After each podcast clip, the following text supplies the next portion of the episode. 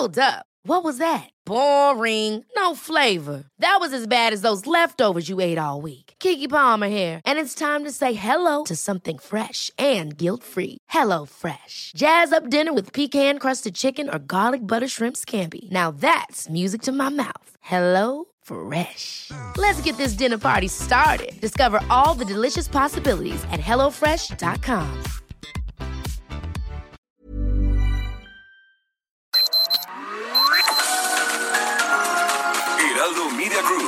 presenta Sergio Sarmiento y Lupita Juárez.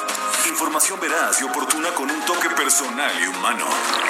Por El Heraldo Radio, donde la H suena y ahora también se escucha.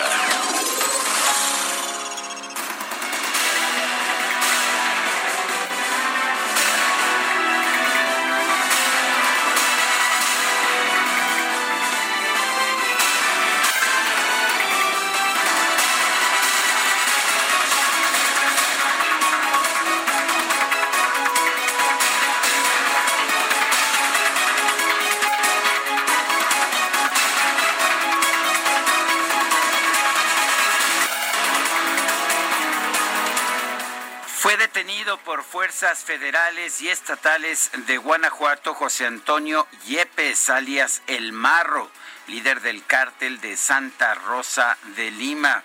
Participaron en el operativo el Ejército y la Secretaría de Seguridad Pública, así como la Fiscalía General del Estado. El marro será trasladado al Ceferezo número uno del Altiplano, allá en el Estado de México. Esto lo confirmó el secretario de Seguridad y Protección Ciudadana, Alfonso Durazo. El funcionario señaló a través de su cuenta de Twitter que el capo será puesto a disposición del juez federal que dictó la orden de aprehensión en su contra por delincuencia organizada y robo de combustibles. Durazo detalló que el líder criminal fue capturado durante la madrugada de ayer en una acción encabezada por el ejército y apoyada por la Fiscalía de Guanajuato.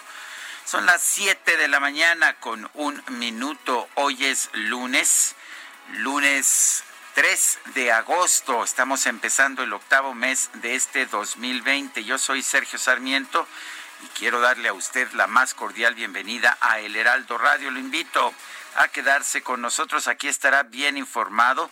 También podrá, podrá, también podrá pasar un rato agradable, ya que siempre hacemos Siempre hacemos lo posible por darle a usted el lado amable de la noticia. Le damos la bienvenida a un grupo de nuevos radioescuchas, los que nos escuchan en el 950 de AM y 101.3 de FM de Ciudad del Carmen. Sí, a todos ustedes un fuerte abrazo. Ciudad del Carmen se une a esta cadena del Heraldo Media Group y del Heraldo Radio que está empezando a alcanzar todos los rincones de nuestro país. Guadalupe Juárez, ¿cómo estás? Muy buenos días. Hola, ¿qué tal? Sergio Sarmiento, buenos días para ti, amigos. Qué gusto saludarlos. Buen inicio de semana. ¿Qué tal? ¿Se la pasaron? ¿Qué tal de descanso? Oye, ¿cómo estarían las cosas que encontramos al ingeniero aquí abajo de la mesa?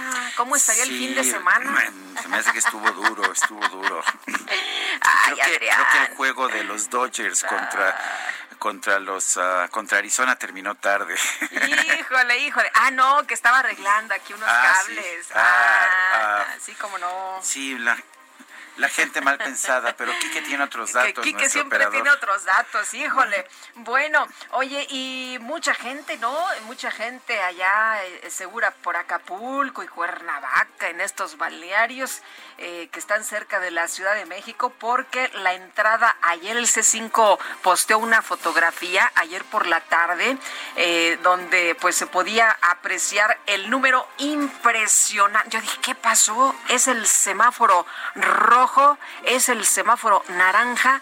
Impresionante la entrada de personas a la Ciudad de México a través de la México Cuernavaca y en la caseta de Tlalpan.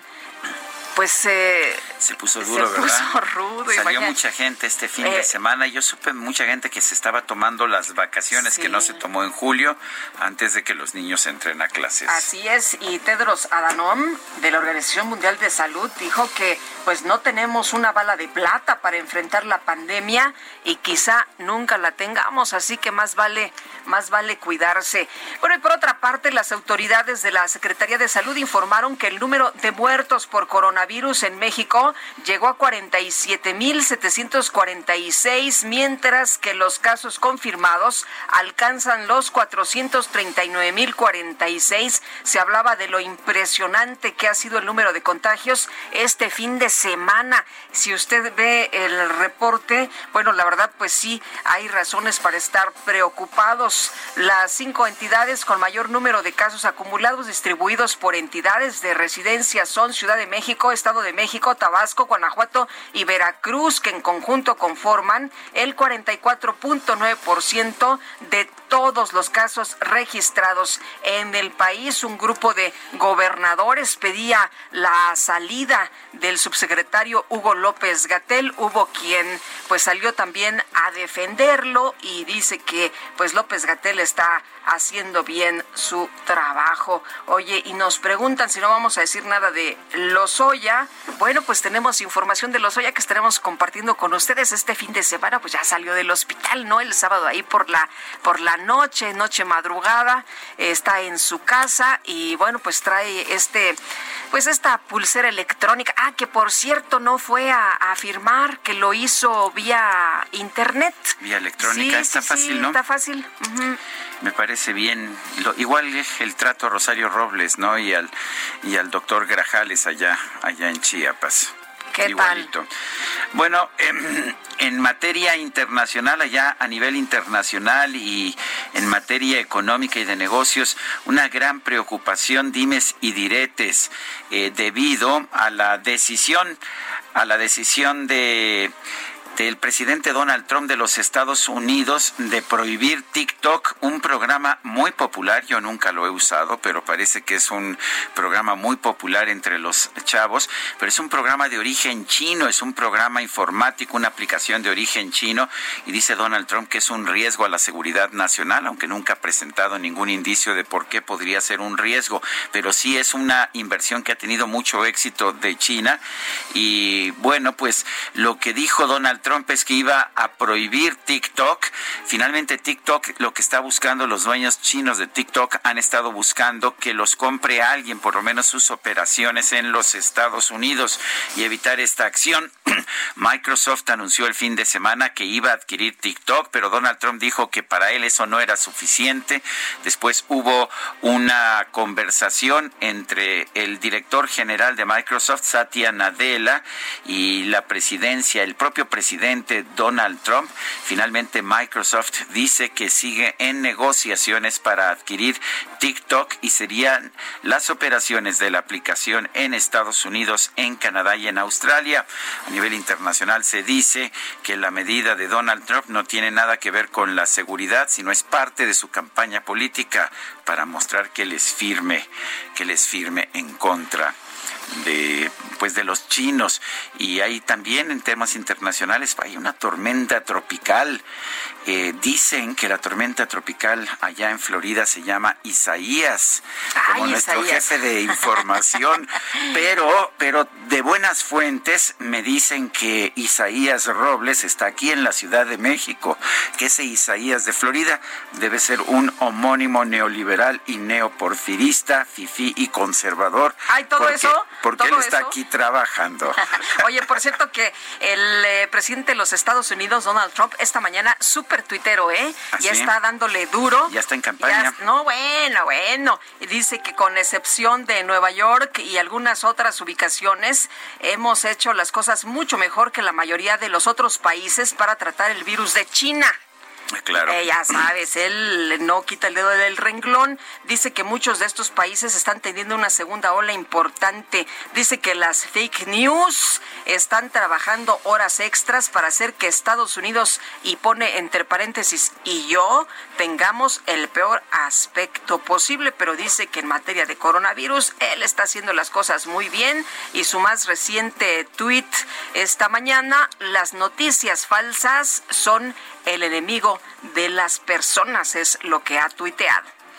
Son las 7 de la mañana con 9 minutos. Vámonos a la frase del día.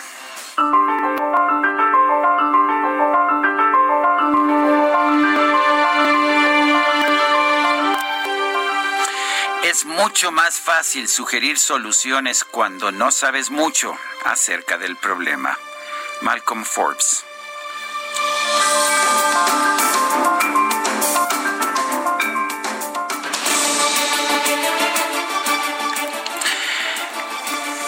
Somos preguntones, es parte de nuestra naturaleza. El viernes pasado preguntamos aquí temprano en la mañana, dice AMLO que el desplome de la economía no aumentará la pobreza debido a los programas sociales de su gobierno.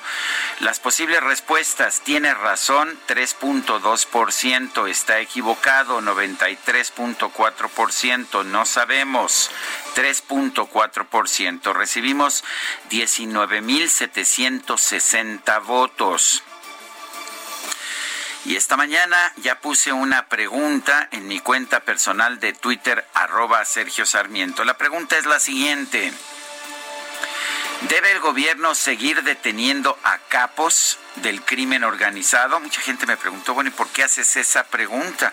Bueno, no sé si te acuerdas, Guadalupe Juárez, que pues apenas el año pasado, Andrés Manuel López Obrador, el presidente de la República, decía, no se ha detenido a capos porque no es esa nuestra función principal. La función principal del gobierno es garantizar la seguridad pública. Bueno, pues esta mañana preguntamos si debe el gobierno seguir deteniendo a capos del crimen organizado. De una vez te digo que yo pienso que sí.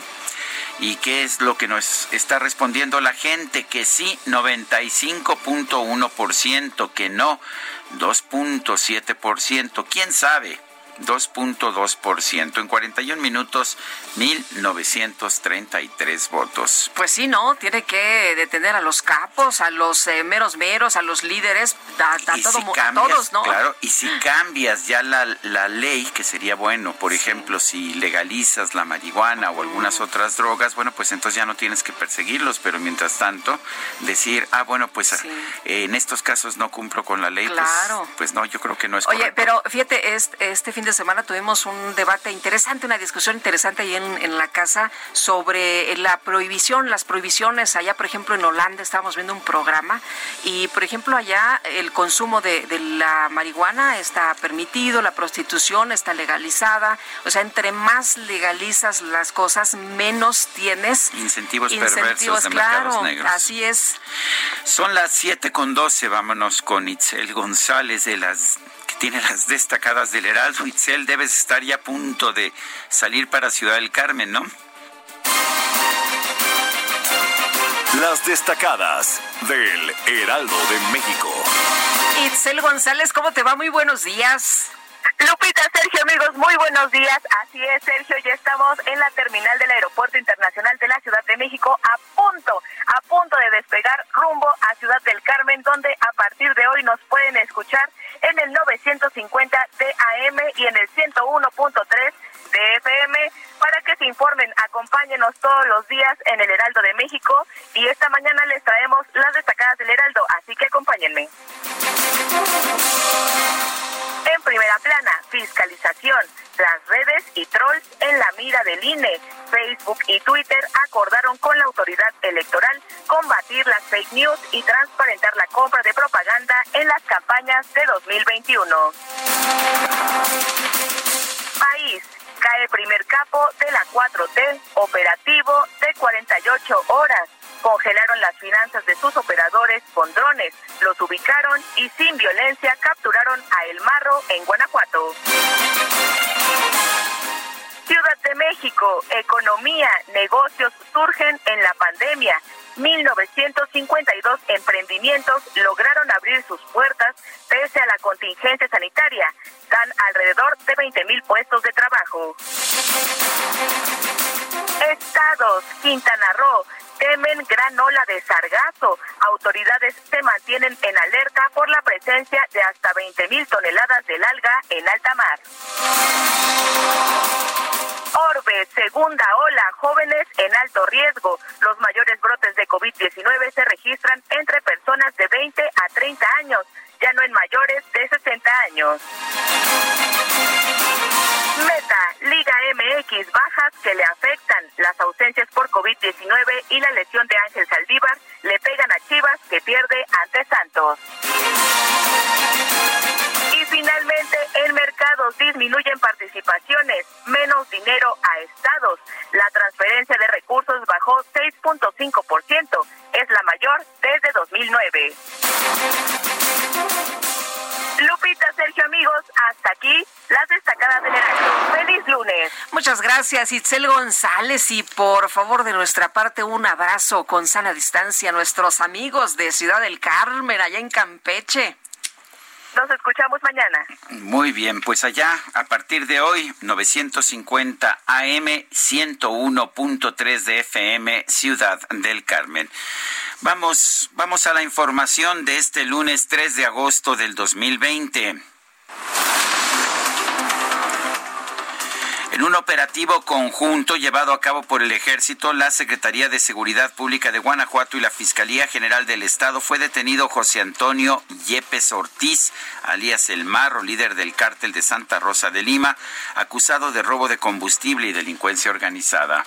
Bueno, y a través de sus cuentas de Twitter, primero y con una diferencia de unos segundos, el gobernador Diego Sinué de Guanajuato lanzó un mensaje dando a conocer la detención del Marro. Después, el secretario de Seguridad y Protección Ciudadana, Alfonso Durazo, dio a conocer el reporte, informó que el Marro sería trasladado al Ceferezo número uno del Altiplano en el Estado de México, donde se pondría a disposición de un juez. Sin embargo, se dio a conocer que estaba dando declaración todavía. No se sabe si ya fue trasladado o será trasladado en las próximas horas.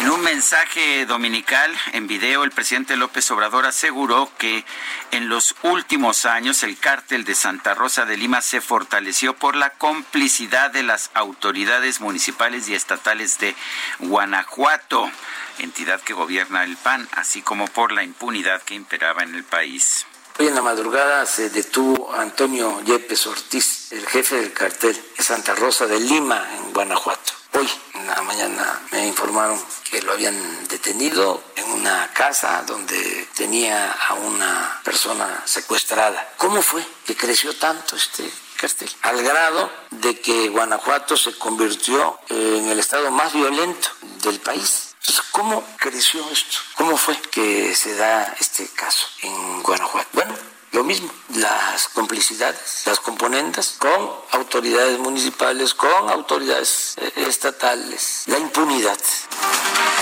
Olga Sánchez Cordero, la secretaria de Gobernación, afirmó que la captura de José Antonio Yepes Ortiz es una nueva contribución para la paz de México, además de que es un ejemplo de coordinación entre las instituciones del Estado mexicano. La Asociación de Gobernadores de Acción Nacional reconoció la participación de las fuerzas federales y estatales en el operativo que derivó en la captura del Marro. Felicitó al gobernador de Guanajuato, Diego Sinué Rodríguez, por su trabajo para enfrentar a la delincuencia organizada. Qué, pena cuando unos y otros politizan un un caso como este en lugar de, pues ahora sí que hacer frente común contra la delincuencia Así organizada. es, eh, unos echaban porras de un lado y otros del otro lado. En fin, aquí lo importante es que se detuvo a este sujeto y bueno, pues ya veremos qué pasa en las próximas horas. No nada más él, eh, hubo cinco personas detenidas junto con él que estaban en la casa con él y otra persona operadora financiera. El SAT informó que en Nogales, Sonora, la Administración General de Aduanas decomisó 24 mil 60 cartuchos de diferentes calibres, los cuales pretendían ser ingresados a México de manera ilegal. madrugada de este domingo fue asesinado el periodista Pablo Morrugares Parraguire. Parraguirre, director del portal Noticias PM de Iguala Guerrero, quien desde el 2016 contaba con medidas cautelares de protección por haber recibido amenazas de muerte por parte de la delincuencia organizada.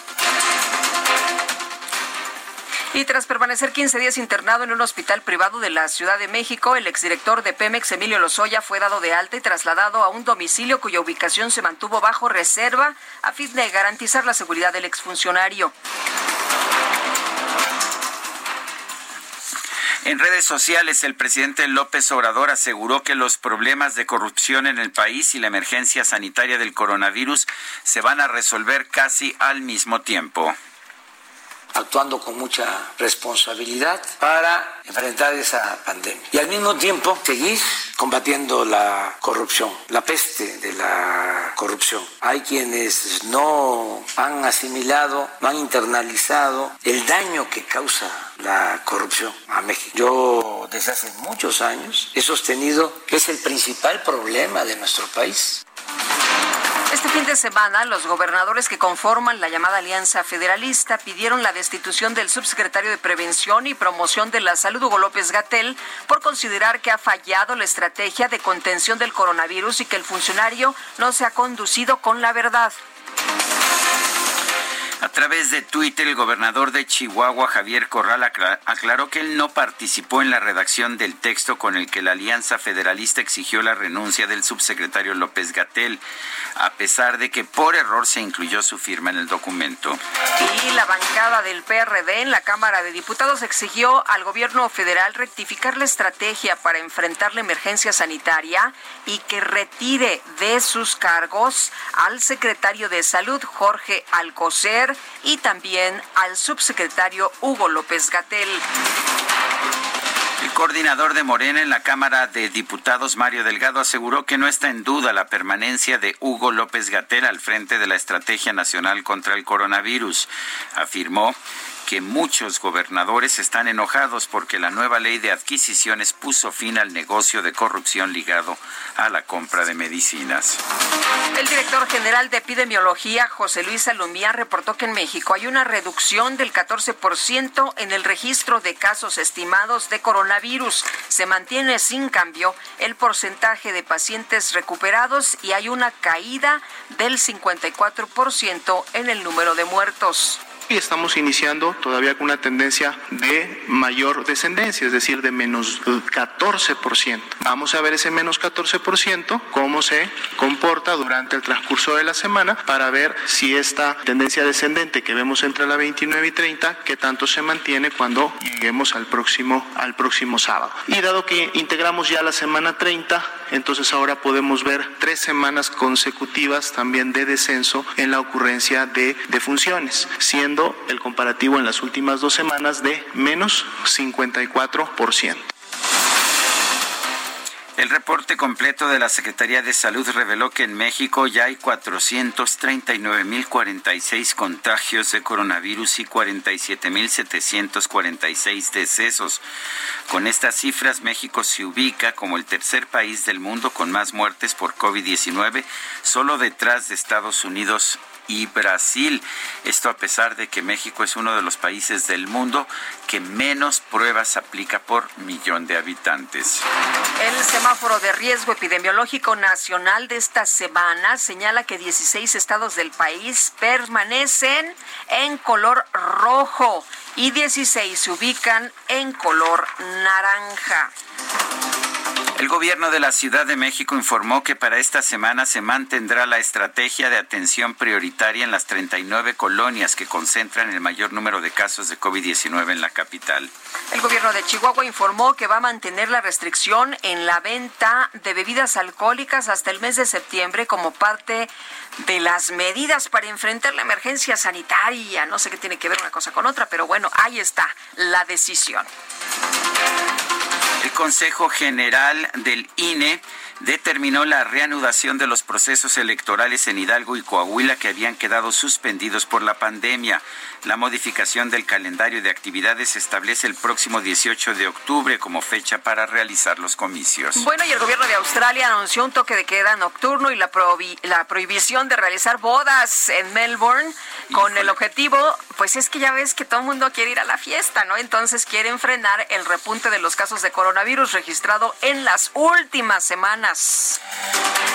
Y el conteo de la Universidad Johns Hopkins de los Estados Unidos reporta que en el mundo hay 18 millones 93 mil contagios de coronavirus y más de 689 mil muertes.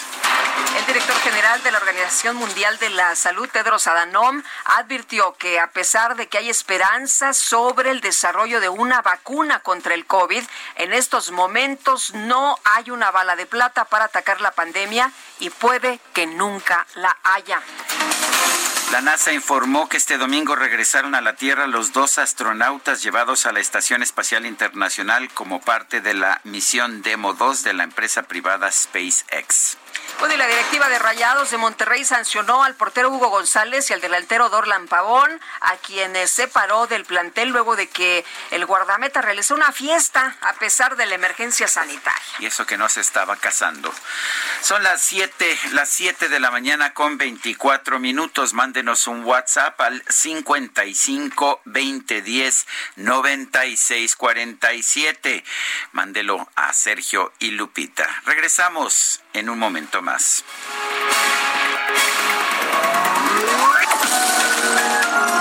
Sergio Sarmiento y Lupita Juárez quieren conocer tu opinión, tus comentarios o simplemente envía un saludo para ser más cálida esta mañana. Envía tus mensajes al WhatsApp 5520 109647.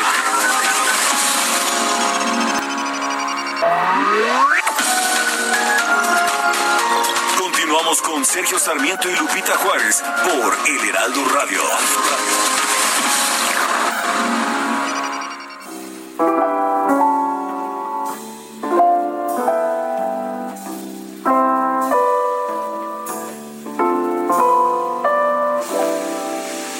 Someday, when I'm awfully low,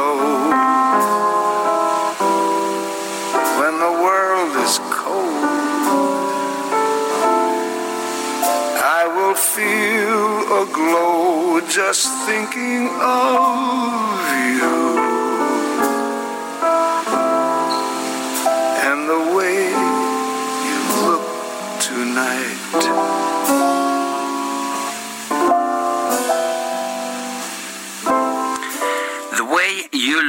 tonight, la manera en que te ves esta noche. Estamos escuchando la voz de Tony Bennett, uno de los grandes de la música y uno de los más longevos.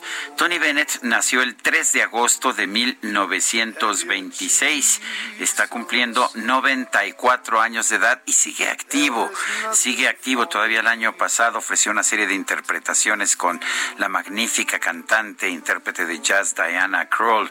Bueno, pues aquí estamos escuchando este clásico de Jerome Kern, The Way You Look Tonight, que hizo famoso Frank Sinatra ya en los años 50. Bueno, en los años 50 empezó la carrera de Tony Bennett, que de una forma u otra no ha dejado de tener actividades en los últimos años con una serie de dúos con Diana Kroll, efectivamente Lady Gaga, muy bueno el disco, las interpretaciones con Lady Gaga, también uh, interpretaciones con uh, pues con algunos otros rockeros importantes, o sea que estamos escuchando a uno uno de los cantantes más longevos de toda la historia, de toda la historia musical. Es Tony Bennett.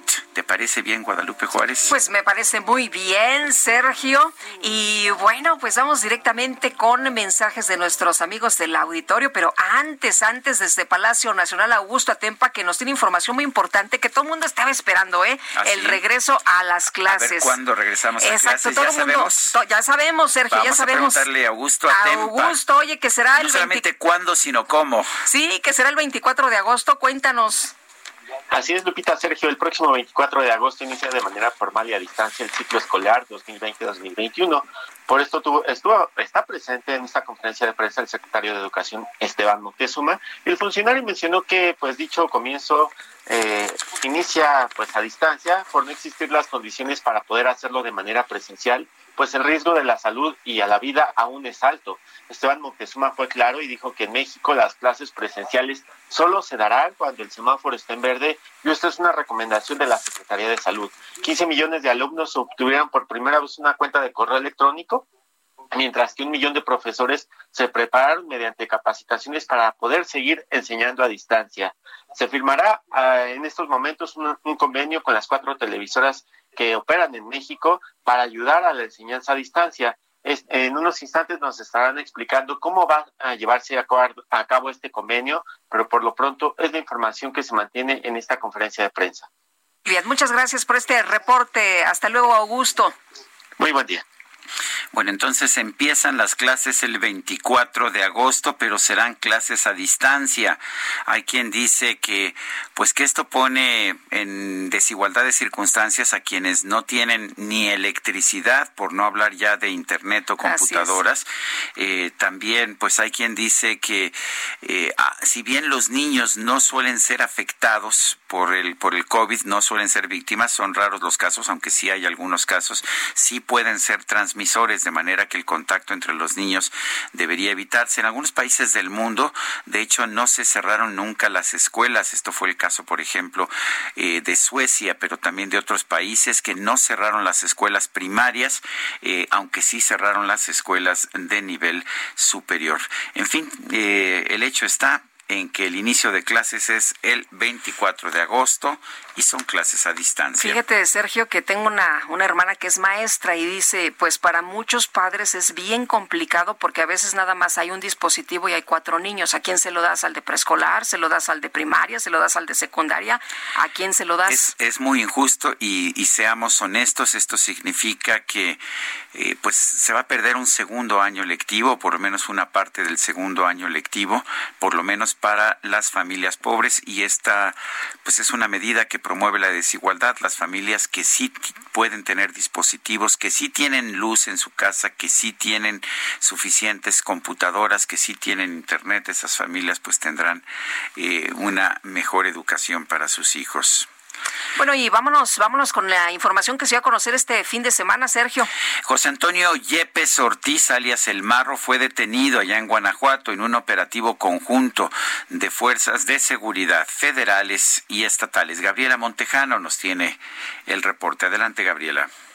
Hola, ¿qué tal? Muy buenos días a todos ahí en cabina y a todos eh, el auditorio. Pues sí, autoridades federales y estatales confirmaron ayer la detención de El Marro, líder del cártel de Santa Rosa de Lima, en el municipio de Juventino Rosas, junto con ocho personas más. La Sedena, la Secretaría de la Defensa Nacional, emitió un comunicado con detalles del operativo registrado la madrugada de ayer en dos inmuebles del municipio aledaño a Celaya y a Villagrán.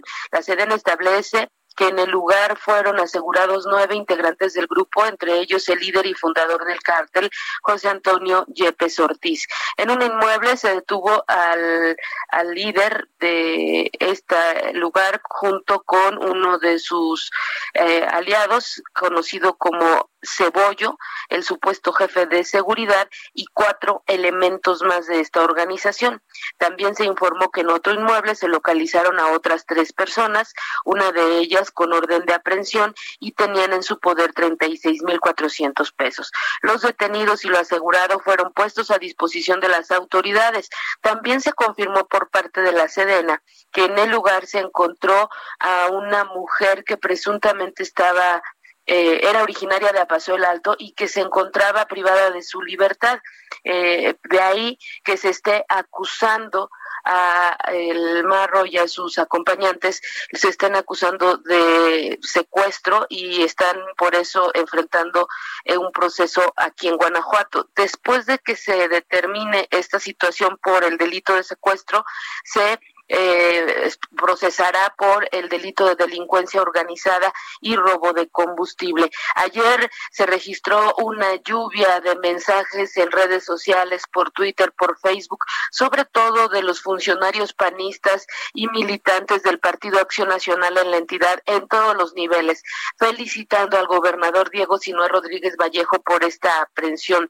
E incluso eh, pues también había mensajes de los militantes de Morena quienes agradecían al presidente de la República. Eso fue parte de lo que se registró el día de ayer, además de un operativo que pues, se sumaba a una tensa calma, pues esperaban algunas reacciones de los aliados del Marro por esta situación.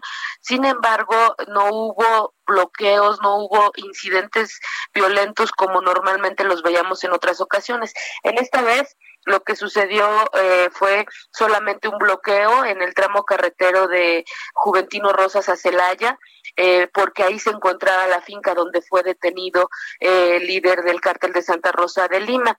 Por la noche, te comento, entre lo más reciente es que se encontró alrededor de las 11 de la noche, se encontró un cuerpo envuelto en bolsas de plástico y cinta canela y un letrero en una cartulina fluorescente en donde estaba firmado por el grupo criminal el cártel de Santa Rosa de Lima y en donde aseguraban pues que que eh, siguen más unidos que nunca. Eso es parte de lo que ha sucedido en este momento en Guanajuato. Muchas gracias, Gabriela Montejano, por esta información. Buen día. Hasta luego, muy buenos días. Y Juan Ibarrola es especialista en temas de seguridad nacional y Fuerzas Armadas, a quien siempre saludamos con mucho gusto. ¿Cómo estás, Juan? Muy buenos días. Hola, Juan, buenos días. Muy buenos días, Lupita y Sergio, para ustedes y también muy buenos días para todo su auditorio. Muchas gracias. Uno, eh, ¿Qué tan importante es la detención del marro? Hace no mucho tiempo, hace algunos meses, el presidente de la República decía que, pues, que no era el propósito de su gobierno detener, detener a capos del crimen organizado. Este es una, pues, uno de los capos de un cártel que ha dado mucha lata en los últimos tiempos. ¿Cómo ves eh, esta detención? ¿Fue producto de una estrategia? ¿Fue producto de la casualidad? ¿Y qué significa además el que haya habido cooperación entre fuerzas federales y estatales?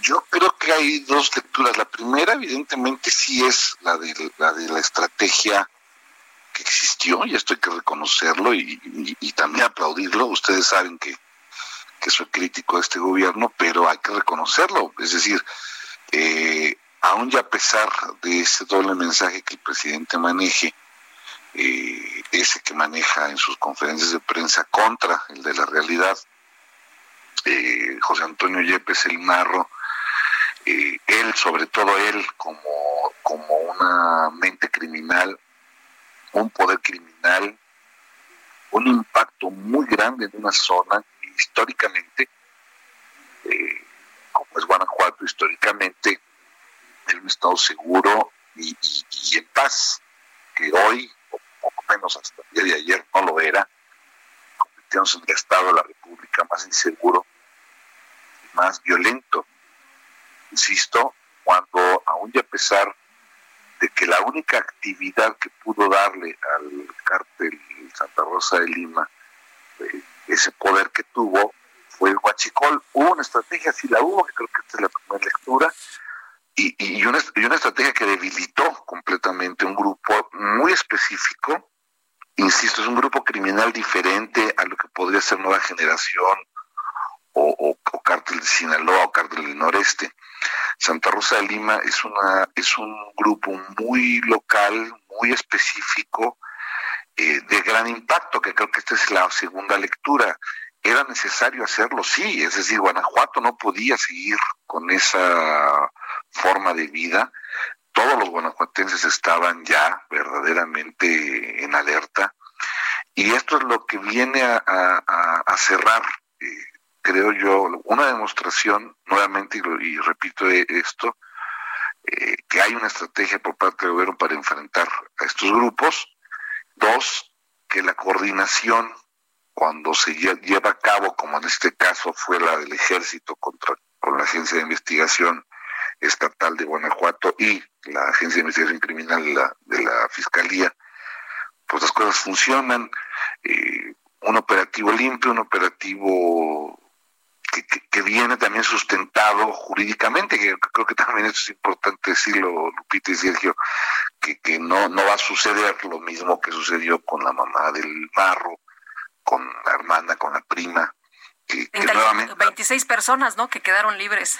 Que quedaron completamente libres. Ahorita la cuñada sigue, volvió a ser detenida, evidentemente bajo otras circunstancias, pero este, de que es un gran golpe, sí, sí es un gran golpe. Insisto, porque no es cosa menor, Lupita y Sergio, Guanajuato no merecía no merece estar en esa condición de inseguridad en la que estaba. Ahora, eh, decía la, compañera reportera Gabriela Montejano que aparecieron algunas mantas, algunas cartulinas señalando que este cártel sigue más unido que nunca. Tú decías ayer que pues este grupo delictivo ya no tiene de capacidad de respuesta o, de lo contrario hubiera pues se hubiera visto, ¿no? En la detención del Marro. Y ya hay una justificación para ello. Finalmente, si era un grupo, o esperemos que no, que no, no hablar en presente, pero si era un grupo violento, un grupo de reacción, eh, sobre todo, insisto, porque está, era un grupo muy localizado que tenía, y, hay, que, y hay que insistir en ello, tenía una fuerza municipal eh, que, lo, que lograba generar Oye, vimos los bloqueos, ¿no? Estas quemazones de autos, los bloqueos, en fin. Claro, claro. Y en, este caso no se dieron. Y no se dieron ¿por qué? Porque efectivamente la estrategia del gobierno eh, fue certera en el sentido de debilitar económicamente, estructuralmente. Y ojo, aquí también creo que hay un, punto muy importante que, que, que pocas veces se analiza. Todos los grupos criminales del mundo, todos, tienen un componente familiar eh, de, relación familiar y de confianza familiar en su, liderazgo. Y en este caso se le tocó a él, se le tocó y se le debilitó, aún y a pesar de que hayan salido libres, eh, vimos un hombre sumamente violento llorando en un video, acorralado. Eh, ya la, la, propia explosión de la actividad criminal en Guanajuato también nos da ese significado de cómo ya su actividad principal, que era el huachicol, eh, Lupita Sergio, en los, mejores momentos era un grupo que ganaba 30 millones de pesos al día eh, de utilidad. Entonces, este, y que hoy definitivamente eso ya no lo tiene. oye, Juan, a mí me, impresionó mucho ver cómo alguien tan violento, alguien que ha, sido tan ah, temido, pues ah, se rompe el momento en que deja de, de estar en control de la situación, ¿no? Y, eso es el significado, Sergio, del, de, lo, local, de lo focalizado, de lo específico que es, es decir, el grupo, el grupo criminal. No es Sinaloa, que tenemos a un Chapo Guzmán preso de por vida, y es un grupo que está más fuerte que nunca, con presencia en casi todos los estados del país. Eh, ¿Qué decir de nueva generación? Lo mismo, un grupo criminal con por, por lo menos presencia en 19 estados, ah, como una verdadera organización criminal nacional, que esto es terrible, pero la comparativa sería contra este grupo que es muy local, muy eh, solo de Guanajuato, eh, ya sin fuerza, eh, ocupados completamente, cercados es la palabra correcta, cercados en su propio territorio, y esto es por lo, por lo que insisto, veo difícil un reacomodo, al contrario, aquí lo que habría que estar pendientes es de que nueva generación pues, eh, que, su eterno rival, pues vaya a llegar a tomar la plaza y evidentemente sigue habiendo algo de violencia, ya no con la población, que creo que es también un componente por lo que va que tener este grupo. Eh, es un grupo criminal que afectaba a la población, a diferencia de otros que más bien protegen a sus poblaciones. Eh, y, aquí, pues no, Santa Rosa de Lima sembró un terror. Vamos, en el momento de su detención había una una mujer detenida, una, una mujer secuestrada, perdón, que llevaba tres semanas secuestrada con ellos. Ese es el grado de violencia que afortunadamente el gobierno tuvo a bien cerrar ese capítulo, esperando que no se abran otros, que lo insisto, lo vio difícil. Eh, creo que el gobierno lo entendió bien y, repito, hay que aplaudírselos, ¿no? Pues sí. Oye, pero ¿a quién le aplaudimos? ¿A unos o a otros? ¿A Sinue, a las Fuerzas Armadas, al gobernador? Porque pareciera que también ahí hay una cuestión política. Vimos inteligencia, vimos que hubo colaboración. Pero hubo voluntad también, porque finalmente, ya hay que decirlo como es, un Diego Sinue completamente en contra de lo que es el gobierno de la República, un gobierno de la República completamente en contra de lo que es un bastión panista histórico, pero que se pusieron de acuerdo y lo lograron. Y creo que esto es lo importante. ¿Y quién lo logró? Ambas partes, es decir, eh, los tres niveles de gobierno eh, que finalmente no fueron a decirle al, al marro vienen cuando cuando se enteró pues ya estaban encima de él y esto es una demostración de que cuando hay voluntad las cosas se pueden hacer y, hay que exigirlo como ciudadanos, es decir, si sí se puede. Pues que lo hagan, ¿no? Síganlo haciendo, claro. Muy bien. Juan Ibarrola, muchas gracias como siempre por platicar con nosotros. Muy buenos días. Muy buenos días para ustedes y para todo el auditorio. Muchas Hasta gracias. Hasta luego. Oye, por cierto que recibió el Marro una llamada, ¿eh? pero la recibió, como dice Juan, muy tarde, apenas unos segundos. Ya cuando la recibió, pues ya estaban los elementos ahí para detenerlo. La Asociación de Gobernadores del PAN felicitó a Diego Sinué por la detención del Marro. Fernando Paniagua, adelante, cuéntanos. ¿Qué tal, Sergio Lupita? Buenos días. Efectivamente, la Asociación de Gobernadores del Partido Acción Nacional, la GOAN, felicitó a Diego Sinue por la detención de El Marro. Ayer, mediante sus redes sociales y después de darse a conocer la detención de este eh, crimen, presunto criminal, el organismo que agrupa a los mandatarios panistas en el país calificó el hecho como un gran logro para el Estado de Guanajuato. Felicitamos Dice el mensaje a nuestro compañero Diego Sinue por su trabajo para capturar al marro esta madrugada. Nuestro reconocimiento también a fuerzas federales y estatales que participaron en su captura. Un logro para Guanajuato y el, y el país publicaron en la red social Twitter del organismo los mandatarios panistas. Este grupo de eh, gobernadores que encabeza el eh, queretano eh, Francisco Domínguez aseguró en su mensaje que la detención de José Antonio Yepes, Yepes es un logro del gobierno guanajuatense en coordinación con el gobierno federal. Esta fue la información. Muy bien, gracias Fernando. Buen día, hasta luego. Hasta luego, muy buenos días. Pues ahí la felicitación de los panistas al gobernador del PAN, Diego Sinue. Son las 7.50. Este es el momento de decidirte con Scotiabank. Otras noticias, Gerardo por fin podrá taparse el tatuaje con el nombre de su ex, usando la bonificación que recibió en su tarjeta de crédito Scotiabank sin anualidad por cambiar su nómina. Un cambio siempre es bueno. Scotiabank, tú decides, nosotros te asesoramos. Consulta términos, condiciones, comisiones y requisitos de contratación en scotiabank.com.mx diagonal cambio. Tenemos en la línea telefónica Paulina Prieto, vicepresidenta de créditos hipotecarios y automotores de Scotia Bank. Paulina, ¿cómo estás? Buenos días. Hola. Paulina. Bueno, vamos a tratar de restablecer el contacto en unos momentos más. Ya la teníamos, pero algo pasó ahí con la comunicación. A ver, están tratando de arreglar esta comunicación. Paulina, ¿nos escuchas, Paulina Prieto? Sí, ¿cómo están, Sergio Lupita? Muy buenos días. ¿Cómo están? Gracias, Paulina. A ver, eh, la gente está en algunos casos considerando que lo mejor que puede hacer en este momento es comprarse una casa, comprarse un apartamento, pero ¿cómo se protegen ante las vicisitudes del momento, ante las incertidumbres?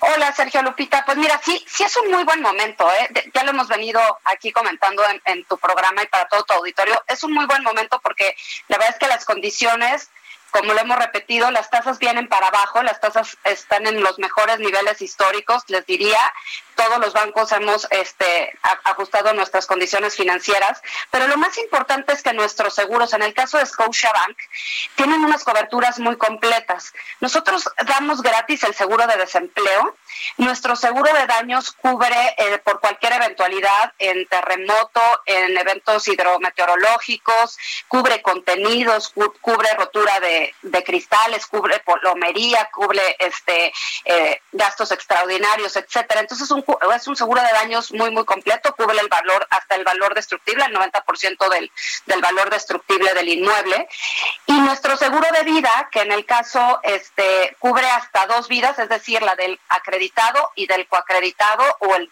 o del obligado solidario, y cubre el saldo insoluto de, de la deuda. Entonces, son seguros muy completos y creo que el cliente se tiene que fijar, obviamente, en todas las características de estos seguros, porque uno nunca sabe cuándo va a venir una eventualidad. Entonces, eh, mi recomendación es que siempre se fijen en las coberturas que cubren los seguros de los créditos hipotecarios.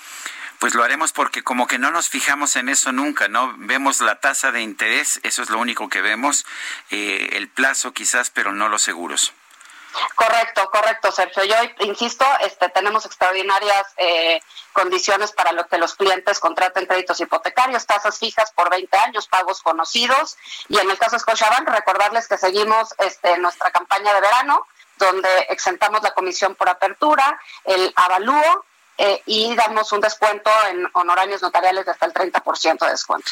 Paulina Prieto, vicepresidenta de Créditos Hipotecario e, y Automotriz de Scotiabank, gracias por hablar con nosotros.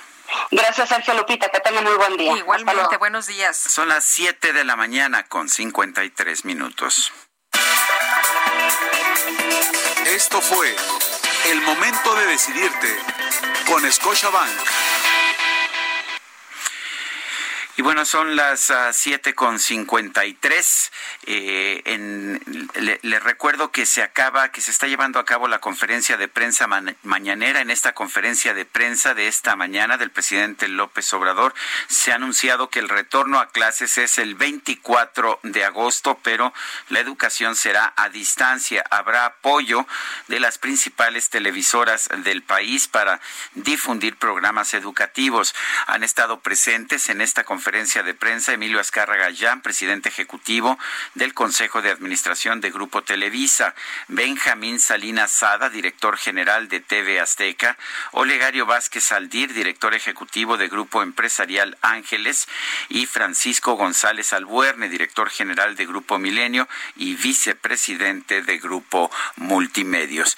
Bueno, estaremos, le traeremos toda la información acerca de cómo se hará este retorno a clases a partir del próximo 24 de agosto. Son las 7 de la mañana con 54 minutos. Nuestro WhatsApp, si quiere usted mandarnos un mensaje, 55 2010 9647.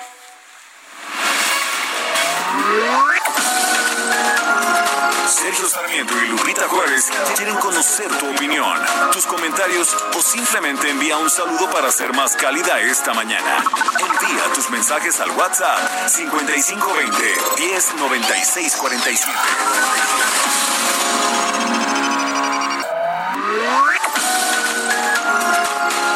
Continuamos con Sergio Sarmiento y Lupita Juárez por El Heraldo Radio.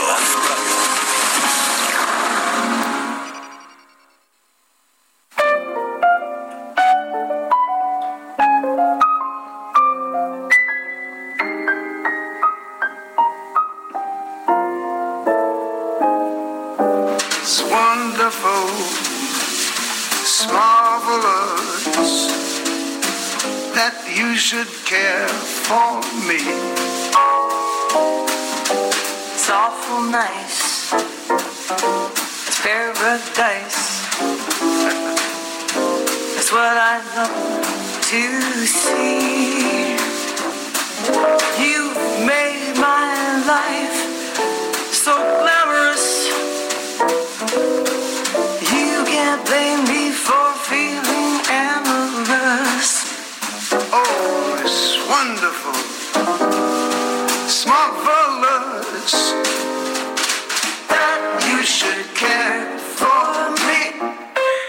clásica de George y Ira Gershwin es wonderful, es maravilloso en esta versión espectacular de Diana Kroll y Tony Bennett. Es una versión, si no mal recuerdo, es una versión de del 2019, apenas el año pasado. Pues ya ya nuestro buen amigo Tony Bennett tenía entonces 90 y, ¿qué es 93 años de edad, porque hoy está cumpliendo 94 años de edad y lo estamos escuchando con mucho gusto. Ah, el piano de Diana Kroll. Recuerden ustedes que Diana Kroll no solamente canta y con una con una voz de contralto realmente muy muy interesante, sino que también toca muy bien el piano. La hemos visto en el Auditorio Nacional, La hemos visto, Guadalupe. ¿Te acuerdas? Cuando, cuando, salíamos tú y yo. Bueno, Uy, y diez mil personas más, ¿no? Y diez mil personas más. bueno. Pues seguimos, seguimos con la información. Edmundo Rosas dice, buenos días, saludos desde Querétaro, bienvenidas las nuevas estaciones. Eh, ¿Saben cuándo tendremos eh, al Heraldo en Querétaro? Pues no lo sé todavía, pero al paso que vamos no pasará mucho tiempo. Yo creo que la pandemia nos ha puesto ahí un, un, obstáculo, pero a pesar de todo seguimos creciendo. Hoy le damos la bienvenida a nuestros amigos en Ciudad del Carmen, sí, en Ciudad del Carmen. Y bueno, allá nos puede usted escuchar tanto en AM, en AM es el 950, como en FM en el 101.3. Nos dice Alma Rosa Arjón, excelente lunes, inicio de semana y mes de agosto. Efectivamente, hoy empieza, hoy empieza este octavo mes del 2020. Y vámonos al clima, de Guadalupe. Vámonos con Roberto Rodríguez. El pronóstico. Roberto, ¿cómo te va? Muy buenos días. Cuéntanos qué nos espera en las próximas horas. Hola, Roberto. Y yo creo que se fue por ahí, a lo mejor vio que unos problemas de a lo mejor vio que había calorcito en Cuernavaca y dijo, bueno, pues si otros se van, yo por qué no.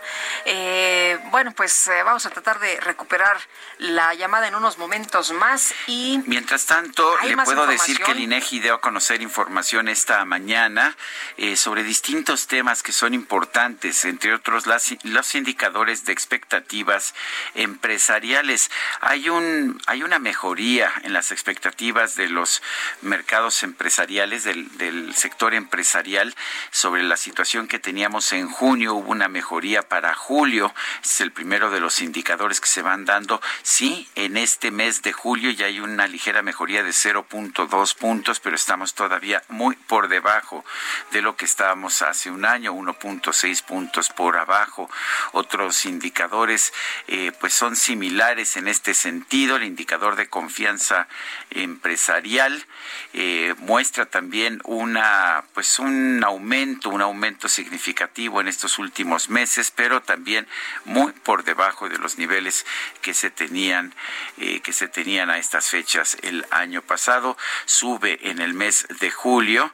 El indicador de confianza empresarial manufacturero sube 0.4 puntos en julio pero está a 10.8 puntos por debajo de la situación de hace un año. Bueno, y México se colocó este viernes como la tercera nación con más muertes por COVID-19 en el mundo y vamos a platicar de este tema con el doctor Javier Tello, médico cirujano, analista en políticas de salud. ¿Qué tal, doctor? Muy buenos días. Muy buenos días, Lupita, Sergio, ¿cómo están? Bien, Javier, gracias por tomar por tomar nuestra llamada. Eh, estamos viendo que sigue expandiéndose el número de, de, muertes y el número de contagios en México. Estamos, de hecho, en tercer lugar en muertes. Dice el presidente con mucha frecuencia que si se hacen cálculos ponderados por habitantes que no estamos tan mal, pero ¿qué tan bien o qué tan mal estamos? Bueno, no sé qué tan bien podemos estar si, si nos comparamos ponderadamente con eh, eh, poblaciones con 100 mil habitantes o con un millón de habitantes, no lo sé, ¿no? El cuento es que tenemos ya más de 47 mil seres humanos que han perdido la vida y yo creo que uno es inadmisible, miles es terrible y decenas de miles o cientos de miles como podríamos llegar a tenerlo en unos meses es completamente inaceptable y claramente nos está diciendo que no hay una estrategia clara para ese problema porque todos los días nos están mencionando lo bien que vamos, porque si tenemos un porcentaje de alguna ecuación rara que sacan, o que si tenemos algunas camas que se encuentran aún disponibles, mientras que sabemos que esto no es completamente cierto, eh, la realidad es que yo no veo que estemos enfocados en evitar que la gente sufra y en salvar vidas. Que es lo que decía el presidente en su mensaje este fin de semana, Javier. Oye, y por otra parte, quisiera preguntarte, este fin de semana también gobernadores hablaron de pues esta exigencia de que el subsecretario Hugo López Gatel salga precisamente por lo que dicen muy mal ha hecho para enfrentar esta pandemia. Hubo gente que defendió a López Gatel en eh, sus eh, redes sociales, en cuentas de Twitter. ¿Debería de cambiarse la estrategia? ¿Debería de cambiarse al subsecretario o al secretario de salud? ¿Tú cómo ves las cosas? Bueno, básicamente el punto es que el subsecretario de salud no debería de entrada de estar ahí. Él está llevando a cabo una función que le corresponde claramente al Consejo de Salubridad General y esto es un mandato constitucional. Es decir, el Consejo de Salubridad General es quien debería estar sesionando, prácticamente eh, debería haber declarado un estado de emergencia y estar en sesión permanente. Alguna persona técnica, algún vocero de ellos o su mismo secretario, el doctor José Ignacio Santos Preciado, son quienes deberían estarse haciendo eh, cargo de esto. Y tiene además una ventaja adicional. Lo que mandata el Consejo de Salubridad General tiene aplicación nacional y federal y no puede ser eh, retado. Eh, ¿Por qué? Porque ahí mismo participan los gobiernos estatales. Es decir, lo que ha faltado realmente es un liderazgo. ¿Por qué? Eh, no lo sé, el presidente tuvo una afinidad personal o tuvo o, quiso hacerlo de, de, tal manera que tuviera una persona que fuera casi su vocero personal en ello. Y, lo que hemos visto es que lamentablemente si el doctor López Gatel comenzó como una persona con conocimiento técnico desde un inicio, cosa que por cierto yo aplaudí cuando vi que estaba él y no el presidente hablando de esto, esto se vino abajo en pocas semanas cuando ya estábamos hablando sobre eh, la calidad moral del presidente o que si no se tenía que utilizar el cubrebocas y en este momento realmente ya la eh, ha perdido sentido que una persona sea un vocero y no tengamos realmente un consejo técnico que debe de manejar lo que es esto, una emergencia de salubridad nacional. ¿Qué deberíamos haber hecho? ¿Qué hicimos mal, Javier Tello? Eh, bueno, yo creo que fundamentalmente lo que no se hizo y que no se sigue haciendo fue hacer detecciones, porque lo que se requería era hacer muchas detecciones de casos y de esos pruebas, casos aislarlos. Detecciones son pruebas. pruebas. es correcto. Eh, ¿Por qué? Eh, de alguna manera yo creo que quisieron ahorrar dinero en ello y vieron que el sentido fácil era buscar los resultados del análisis del modelo Centinela o algo por el estilo, ¿no? Pero lo que hoy vemos es que tenemos una gran cantidad de pacientes infectados. Según un análisis que se publicó en Bloomberg a principios de la semana pasada, podríamos tener y estar hablando de 7.4 millones de contagiados potenciales que no sabemos quiénes eh, son. Y si nosotros vemos que la mayor parte de los contactos pudieran venir de personas asintomáticas, estamos teniendo en este momento en la calle una gran cantidad de gente con capacidad de ser contagiada contagiada. Lo peor de todo, Sergio Lupita, es que estos pacientes pueden llegar a presentar síntomas muy leves o de repente muy graves sin saberlo. Y de ahí vemos que es gente que está llegando a los hospitales grave y es la gran mortalidad que estamos nosotros viendo, perdón, con tan solo 24 o 48 horas de haber llegado al hospital.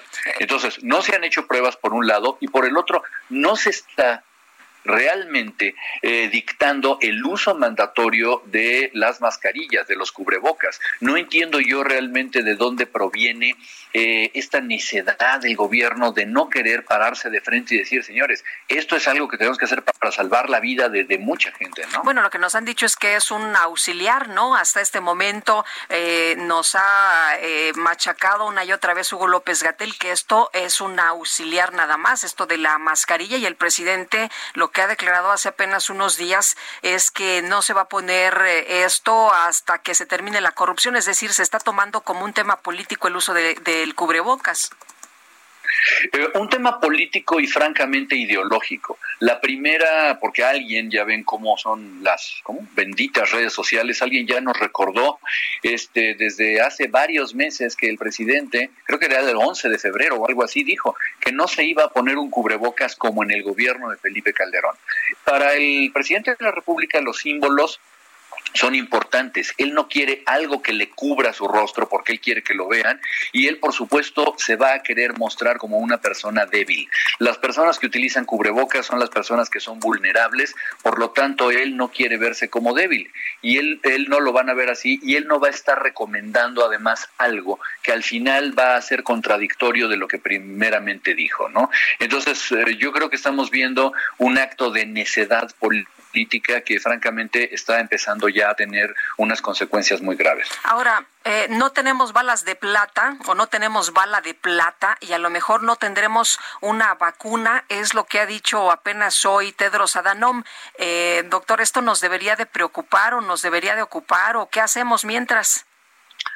Debería hacernos las dos cosas, Lupita. Eh, nos debería preocupar, eh, primero que nada, porque no vamos nosotros a tener algo mágico. Ojo, vamos a, ponernos muy optimistas. Vamos a, suponer que los mejores estudios de fase 3 de los laboratorios que van avanzados nos dan un producto terminado y útil. Vamos a suponer todo eso a finales de año. Habría que comenzar a manufacturar, habría que comenzar a distribuir y México pudiera, si le va bien, estar teniendo las primeras dosis de vacunas en el segundo semestre del año que entra, si todo funcionara bien. Porque debo decir que hasta el momento México no ha asegurado una sola dosis de vacuna con nadie. Hemos hablado, hemos hecho convenios, hemos firmado, hemos estado en programas, pero no tenemos asegurado nada. Bueno, Independientemente de eso, hay que vacunar a 60 millones de mexicanos, no a 20, como dijo el secretario de Salud. ¿sí? Esto, eh, esto ya es complicado. Y eso es en el escenario de que estuviéramos nosotros bien. Ahora lo que lo si es como dice el doctor Tedros y que puede ser complicado el tener una vacuna, tenemos que ocuparnos en ver cómo vamos nosotros los próximos años como planeta y como país a vivir con medidas de cuidados generales, utilizando mascarillas, aprendiendo que vamos a tener semáforos rojos, naranjas y de colores. Es un nuevo cambio de vida y tenemos yo creo que mentalizarnos en ello, que vamos a tener que estar viviendo durante varios años. ¿eh? Doctor Javier Tello, gracias por tomar nuestra llamada.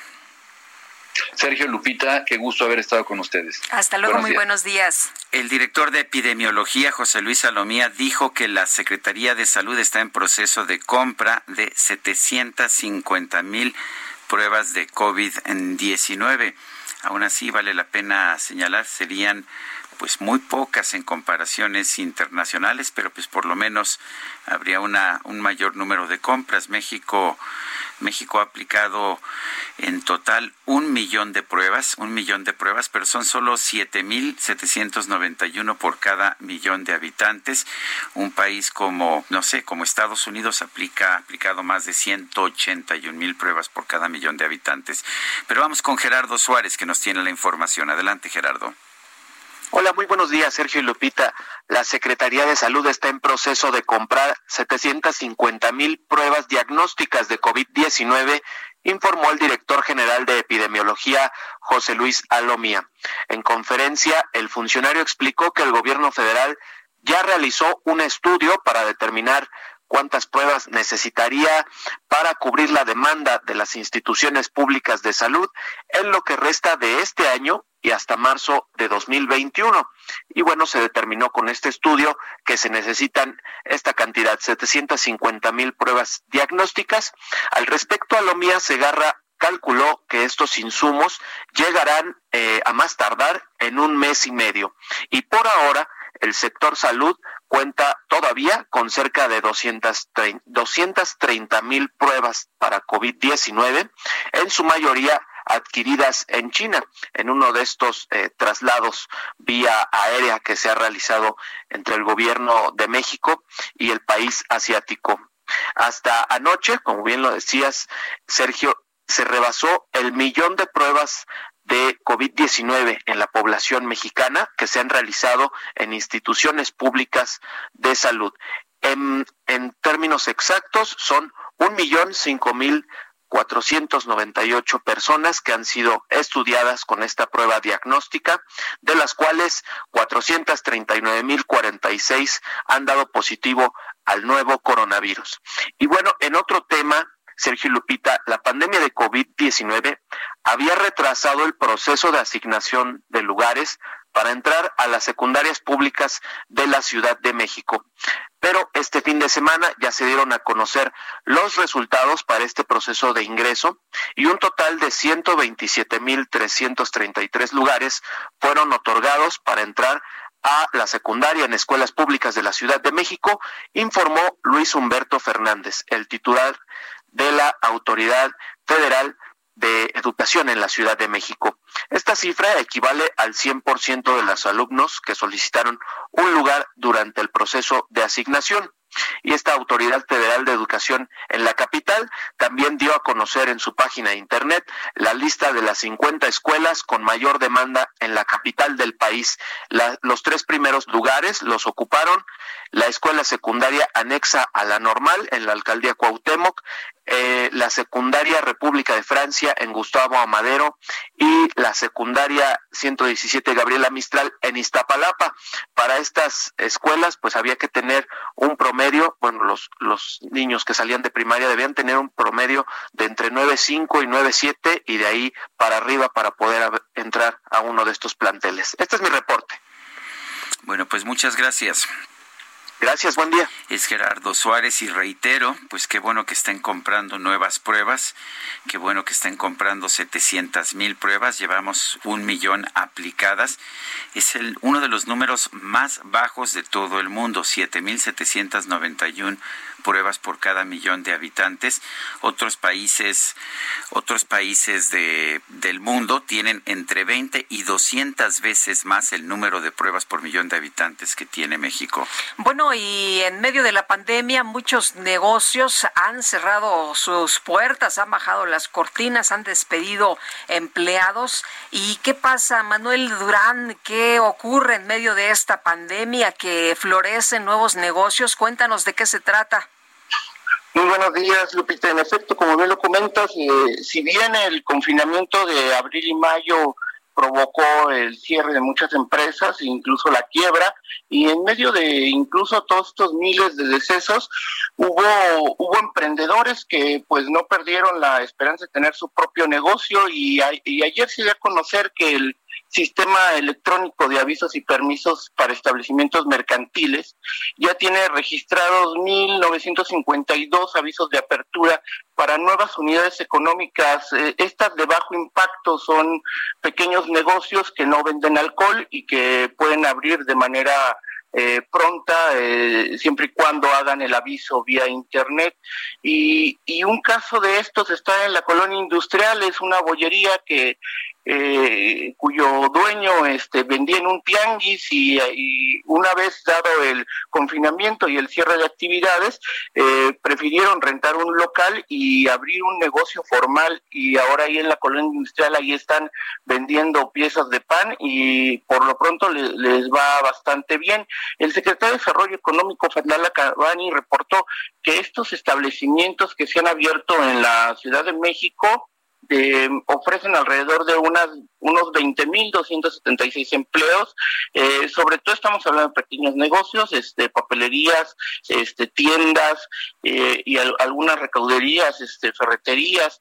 Em, entre esto solamente entre junio y julio, en, en, el primer mes de junio, en, el, en junio hubo 1926 este, en nuevos negocios por parte de las alcaldías que mayor reportaron la apertura de Zacuauhtémoc, Benito Juárez y Azcapotzalco.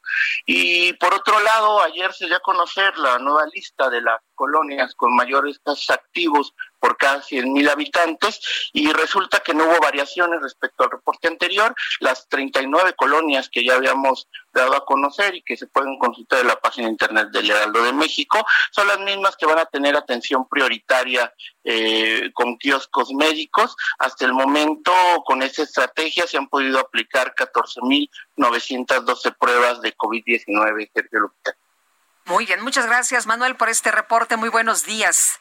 Hasta luego. Hasta luego. Pues sí, ¿no? Hay momentos en los que surgen algunas oportunidades, hay quienes las aprovechan y lamentablemente pues han tenido que cerrar muchos negocios, aunque otros pues han visto la, la entrada y estos, como nos dice Manuel Durán, pues son los que han emprendido.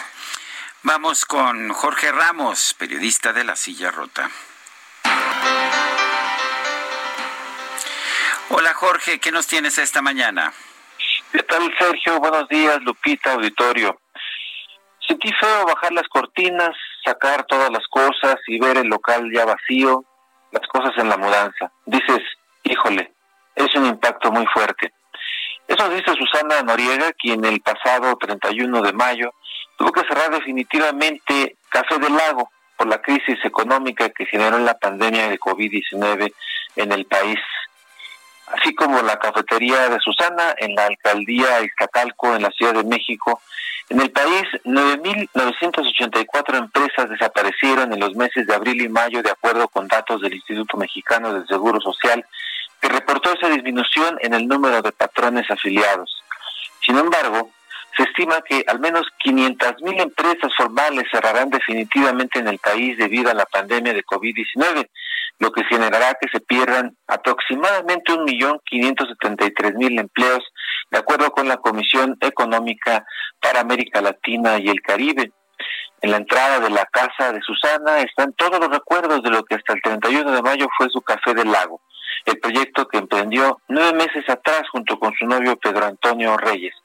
En el patio está el refrigerador que usaban para guardar los pasteles, los platos, los vasos, el horno de microondas, la cafetera y la crepera. La silla rota, eh, la actual crisis que acumuló el impacto de la pandemia eh, a un magro crecimiento en los años previos ha arrojado de su empleo o la forma de sustento a millones de personas en México. Los sobrevivientes es una serie eh, de trabajos con los que la silla rota buscará contar a fondo las historias de familias que han visto desplomarse su nivel y modo de vida y cómo encaran la adversidad. Sergio, así es la historia. Bueno, pues Jorge Ramos, muchas gracias. Muy buenos días.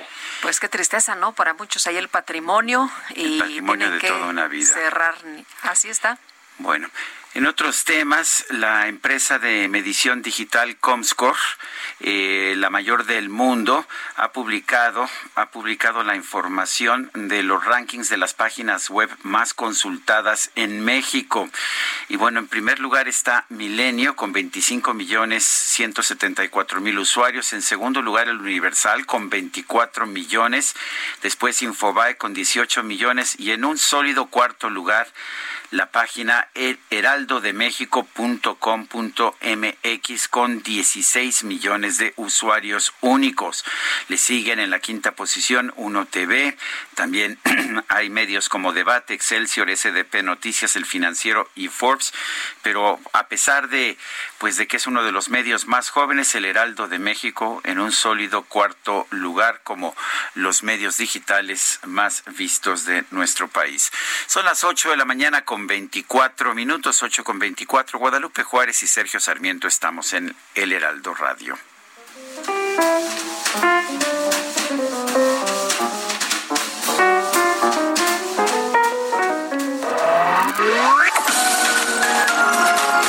Sarmiento y Lupita Juárez quieren conocer tu opinión, tus comentarios o simplemente envía un saludo para ser más cálida esta mañana. Envía tus mensajes al WhatsApp 5520 109647.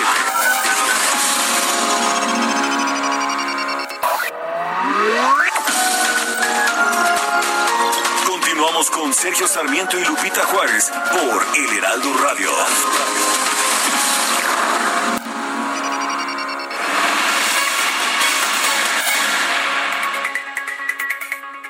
Buenos días amigos, qué gusto saludarlos. Feliz inicio de semana y vamos a comenzar el día hablando del oxímetro. ¿Qué es? ¿De qué se trata? ¿Por qué debemos tenerlos? Bueno, pues ya está Adri Rivera Melo para platicarnos al respecto. Muy buenos días Adri, adelante. Feliz inicio de semana, Moni, a ti y a todos nuestros radioescuchas. Y bueno, pues eh, el oxímetro, la verdad es que es un aparato muy importante y que nos va a sacar de muchos, muchos apuros. La oximetría de pulso se encarga de medir el porcentaje de oxígeno que viaja a través de la sangre y bueno, esta medición la hacemos de manera rápida con ayuda de un oxímetro. Uno de los síntomas eh, pues más alarmantes y silenciosos del coronavirus es la falta de oxigenación en la sangre y detectarlo a tiempo puede salvarnos la vida. Es que el síntoma mayor eh, de mayor referencia es la fiebre, pero también, bueno, pues esta aparece hasta cuatro días después de un contagio, a diferencia de la baja del nivel de oxigenación, que podemos detectarla a las 24 horas. Interborder Group trae para todos nosotros el oxímetro, que es un dispositivo no invasivo al alcance de todos y muy fácil de usar. Así es que si llaman en este momento al 800 mil o nos visitan en hospitalar.mx van a adquirir el oxímetro a precio especial. Pero eso no es todo, amigos, porque si pagan con tarjeta bancaria, les vamos a enviar gratis el único aerosol sanitizante creado especialmente para combatir este letal virus. Así es que los invito a que marquen al 800 mil y adquieran su oxímetro a precio especial. Así es, Adri, amigos, por favor, marquen en este momento porque el call center está listo para recibir sus llamadas, ¿verdad, Adri? Así es, ya estamos listísimos para recibir sus llamadas y para enviárselos hasta su domicilio. No salgan, quédense en casa, 800 230 Mil, a llamar. a llamar. Gracias, Adri. Gracias, buen día. Buen día, continuamos. Jaque Mate con Sergio Sarmiento.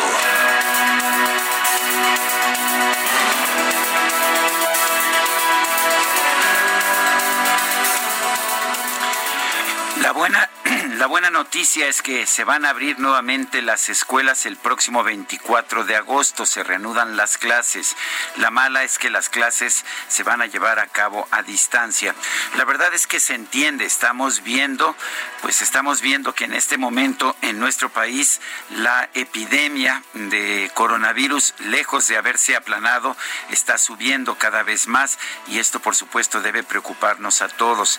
Sabemos que los niños no son usualmente víctimas de las peores consecuencias del coronavirus, pero sí pueden ser vectores para llevar el coronavirus al resto de sus familias, de manera que se entiende la decisión del secretario, del secretario Esteban Moctezuma, de no abrir las escuelas a las clases presenciales, sino hasta que los semáforos estén en verde.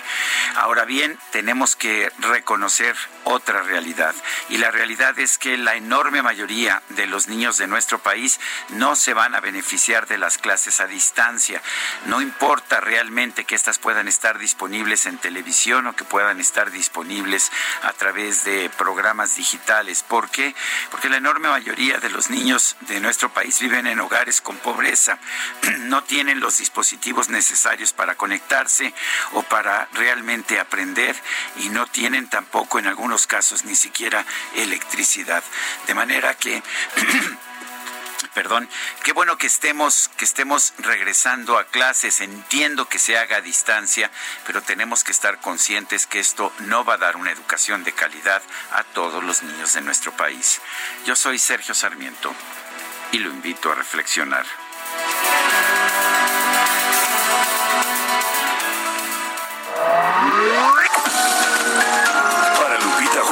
Tu opinión es importante. Escríbele a Twitter en arroba Lupita Juárez H. El Químico Guerra con Sergio Sarmiento y Lupita Juárez. Químico Guerra, ¿cómo te va? Muy buenos días, buen inicio de semana. También para ti, Lupita, Sergio, buen inicio de semana. Bueno, pues eh, sabemos que esta reducción que hubo importantísima y que sigue habiendo en la actividad económica general del planeta, pues está teniendo un impacto en el clima, está teniendo un impacto en todo lo que tiene que ver con los equilibrios de los ecosistemas. Y eh, estamos entrando precisamente ahorita en agosto, donde se preveían golpes de calor, como ha habido en otros años, pero posiblemente se reduzcan en este año, Sergio Lupita. ¿Y cómo reducir de 2 a 3 grados centígrados estos golpes térmicos? pues debido a esta situación que se presentó a nivel global, hay una oportunidad de oro, como dicen los científicos, de poder eh, evaluar, tener, digamos, los parámetros, ¿verdad?, con este eh, escenario que tuvimos como ser un ejercicio en clima, de ver cómo esto se va a modificar. Un trabajo realizado por investigadores de la Universidad de Nueva Gales del Sur y que se publica en Nature Geoscience, la parte de geociencias de la revista eh, arbitrada Nature, ha encontrado que a través de la ingeniería climática se pueden modificar las propiedades de la superficie de la Tierra en áreas densamente pobladas y en áreas agrícolas. Por ejemplo, en Norteamérica, en Europa y Asia, para reducir, fíjense, en 2 a 3 grados centígrados las temperaturas extremas. O sea que esos golpes de calor, esas temperaturas que tanto problema nos han causado, se puedan amortiguar. A diferencia de otros métodos de ingeniería climática que se han propuesto para frenar el calentamiento global, como inyectar aerosoles a la atmósfera, que posiblemente tenga consecuencias impensables o que no podemos prever, ¿verdad? Y por lo tanto está muy discutida. Estos eh, aerosoles inyectados pues pueden tener consecuencias. Estas modificaciones regionales ya han sido probadas con éxito, las que propone la Universidad de Nueva Gales del Sur, como cambiar, el color de las calles en las grandes ciudades, en vez de que sean negras por el asfalto, ¿verdad? Que sean blancas y que reflejen el calor o hacer agricultura de conservación. Liderados por el doctor Andy Pittman, director del Centro de Excelencia para Climas Extremos de la Universidad de Nueva Gales del Sur, el equipo de investigación sugiere que al cambiar las propiedades de radiación del suelo en áreas donde los sistemas naturales son más vulnerables, se obtienen resultados espectaculares en la reducción de golpes térmicos.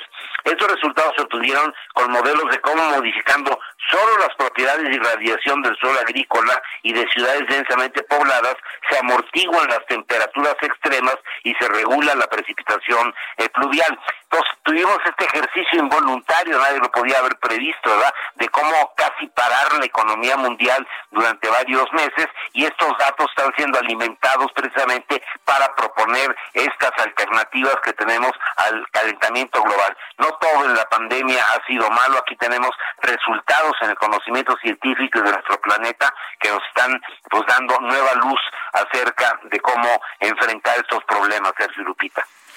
Químico Guerra, como siempre, gracias por esta llamada, por tomar esta llamada. Al contrario, muy buenos días. Buen inicio de semana otra vez. Buen inicio de semana. Y bueno, los líderes nacionales del PAN, el PRD y Movimiento Ciudadano respaldaron a los gobernadores que solicitaron la renuncia del subsecretario de Salud Hugo López Gatel después de que México alcanzó este fin de semana el tercer sitio entre los países con más muertos por COVID-19. Tenemos en la línea telefónica a Marco Cortés, dirigente nacional del PAN. Marco Cortés, buenos días, gracias por tomar la llamada. ¿Qué hola, Sergio Lupita? Qué gusto saludarlos. Buenos días. Buenos días. Eh, Marco, cuéntanos, eh, ¿Tiene, ¿Tiene sentido pedir la renuncia del subsecretario Hugo López Gatel? La experiencia que hemos tenido es cuando salen algunos funcionarios, pueden entrar otros que están incluso menos calificados. No hay nada más legítimo, Sergio, que cuidar la vida de las personas. Estamos hablando de manera oficial ya de 50 mil personas fallecidas por COVID. No quiere decir esto que estas no hubieran fallecido simplemente con un con otro responsable. Pero lo que sí te puedo asegurar, Sergio, es que muchas muertes se pudieran haber evitado. Esto por la falta de aplicación de pruebas. Y Hugo López Gatel y el presidente López Obrador se negaron a la realización de pruebas, como lo recomendó desde marzo la Organización Mundial de la Salud. Se han negado al uso de cubrebocas. El propio presidente de la República y lo que se requiere es un cambio de estrategia y un cambio de responsable para poder salvar las vidas de las personas. Por eso, nosotros desde la semana pasada ya teníamos la renuncia de Hugo López Gatel y además respaldamos esta petición que con justa razón están haciendo muchos gobernadores de diversos partidos en la exigencia pues de una correcta coordinación en la exigencia de tomar las medidas adecuadas para salvar lo más valioso que tenemos, que es la vida. Ahora, Marco, dime una cosa, el gobernador de Chihuahua señaló que él no quería firmar, que no estaba de acuerdo. Eh, ¿Están de acuerdo o no los gobernadores en esto? Porque parece que ya todo es un tema político, ¿no? Bueno, eh, respetamos la opinión del gobernador de Chihuahua. Lo que para Acción Nacional está claro es que es urgente un cambio de estrategia, un cambio de responsable y que además se instale en sesión permanente el Consejo de Salubridad General, que lo tienen pero orillado, sin ningún tipo de participación, siendo que constitucionalmente es el responsable para que esto se resuelva con criterios científicos y precisamente, Lupita, no políticos. Pues es que da, da, la impresión de que esto lo están tomando ustedes o lo están haciendo ustedes político, Marco. Pues no, Sergio, porque esto ha generado la muerte de casi 50 mil personas. Somos el tercer país en el mundo con más defunciones oficiales. Después de Estados Unidos y Brasil está México. Y esto es inaceptable por el tamaño del propio país, Sergio. No puede ser que tengamos hoy tantas defunciones. Hay un pésimo control, una pésima coordinación, no se han tomado las medidas preventivas, no se hacen pruebas de diagnóstico. Bueno, si no Acción Nacional, que es la primer fuerza de oposición, si no nuestros gobernadores y alcaldes levantan la voz y exigen un cambio de estrategia, un cambio de responsable, entonces dime, Sergio, ¿quién lo va a hacer? Para eso estamos en Acción Nacional, para defender el legítimo interés de todas y de todos los mexicanos. Ahora, lo que dice Marco, el eh, presidente, y lo que hemos visto es que se está atacando a, a López Gatel porque no les han gustado algunas de, de las acciones que ha emprendido este gobierno. No, no nos ha gustado la pésima coordinación, que se dice una cosa, luego se hace otra. Revisemos las declaraciones de López Gatel durante todos estos meses. Primero, el tapabocas no sirve de nada. Luego dice, bueno, sí puede ser una medida adecuada. Luego lo recomienda, pero el presidente lo deslegitima. Todo esto son mensajes contradictorios. La pésima coordinación que ha tenido, mira, tan no es un tema político que los propios gobernadores de otros partidos, incluido Morena, han venido señalándolo. El gobernador de Tabasco en un video, en un audio, dice que ya no podía coordinarse, que de verdad no había forma de hacerlo con López Gatel. Luego, evidentemente le llamaron la atención y corrigió la plana, pero ahí está el audio. También el gobernador de Puebla hizo lo mismo, en su momento el de Baja California, gobernadores de Morena, en donde dicen no es posible coordinarnos con López Gatel. No es un tema político, es un tema de vidas humanas que se están perdiendo y que México hoy está ya en el tercer país con más defunciones, con una altísima tasa de letalidad respecto al resto del mundo, arriba del doble de letalidad. Esto es inaceptable y evidentemente hay responsabilidad, tanto de López Gatel como del presidente López Obrador, de muertes que pudieron evitarse. Marco, en otros temas, eh, hace unos minutos se acaba de dar a conocer que el ciclo escolar inicia el próximo 24 de agosto y las clases van a ser transmitidas a través de seis canales y tenemos entendido que ustedes se dieron tiempos oficiales para que se den estas clases. Mira, nosotros hemos dicho con mucha claridad desde marzo, desde marzo dijimos, es necesario que a través de la televisión y de la radio se den clases para que nuestros niños no pierdan su enseñanza, no pierdan su ciclo escolar y que sigan su proceso de aprendizaje. Lo que a mí me fue informado a través del secretario de Educación Pública, Esteban Moctezuma, fue que se van a crear nuevos canales digitales específicos para este fin. Que estos nuevos canales no van a tener ningún otro tipo de programación, serán solo para dar clases, no van a tener ningún tipo de publicidad comercial ni gubernamental y que las clases no van a tener ningún tipo de sesgo ideológico. De ser así, y exclusivamente en estos nuevos canales digitales para este fin, por supuesto que Acción Nacional está a favor de que no se contamine a los niños con ningún tipo de publicidad, ni siquiera política. Marco Cortés, presidente nacional del PAN, gracias por hablar con nosotros esta, esta mañana. Al contrario, mi querido Sergio Lupita, pasen buen día. Igualmente, gracias. Bueno, y Marco Fernández, profesor del Instituto Tecnológico y de Estudios Superiores de Monterrey, advirtió que ante los cambios causados por la pandemia, las autoridades y docentes deben reaccionar para evitar que la actual generación pierda su aprendizaje y se repercuta en el futuro. Marco Fernández, coordinador del programa Anticorrupción y Educación de México Evalúa, profesor investigador de la Escuela de Gobierno del Tecnológico de Monterrey, como siempre, gracias por platicar con nosotros. Muy buenos días. Hola Lupita, muy buenos días. Este, pues la verdad, preocupado después del anuncio porque por un lado quiero reconocer, sí, que eh, el secretario anuncia una decisión que me parece responsable, que es el eh, no hay las condiciones de salud en estos momentos para tener cualquier tipo de eh, clase presencial.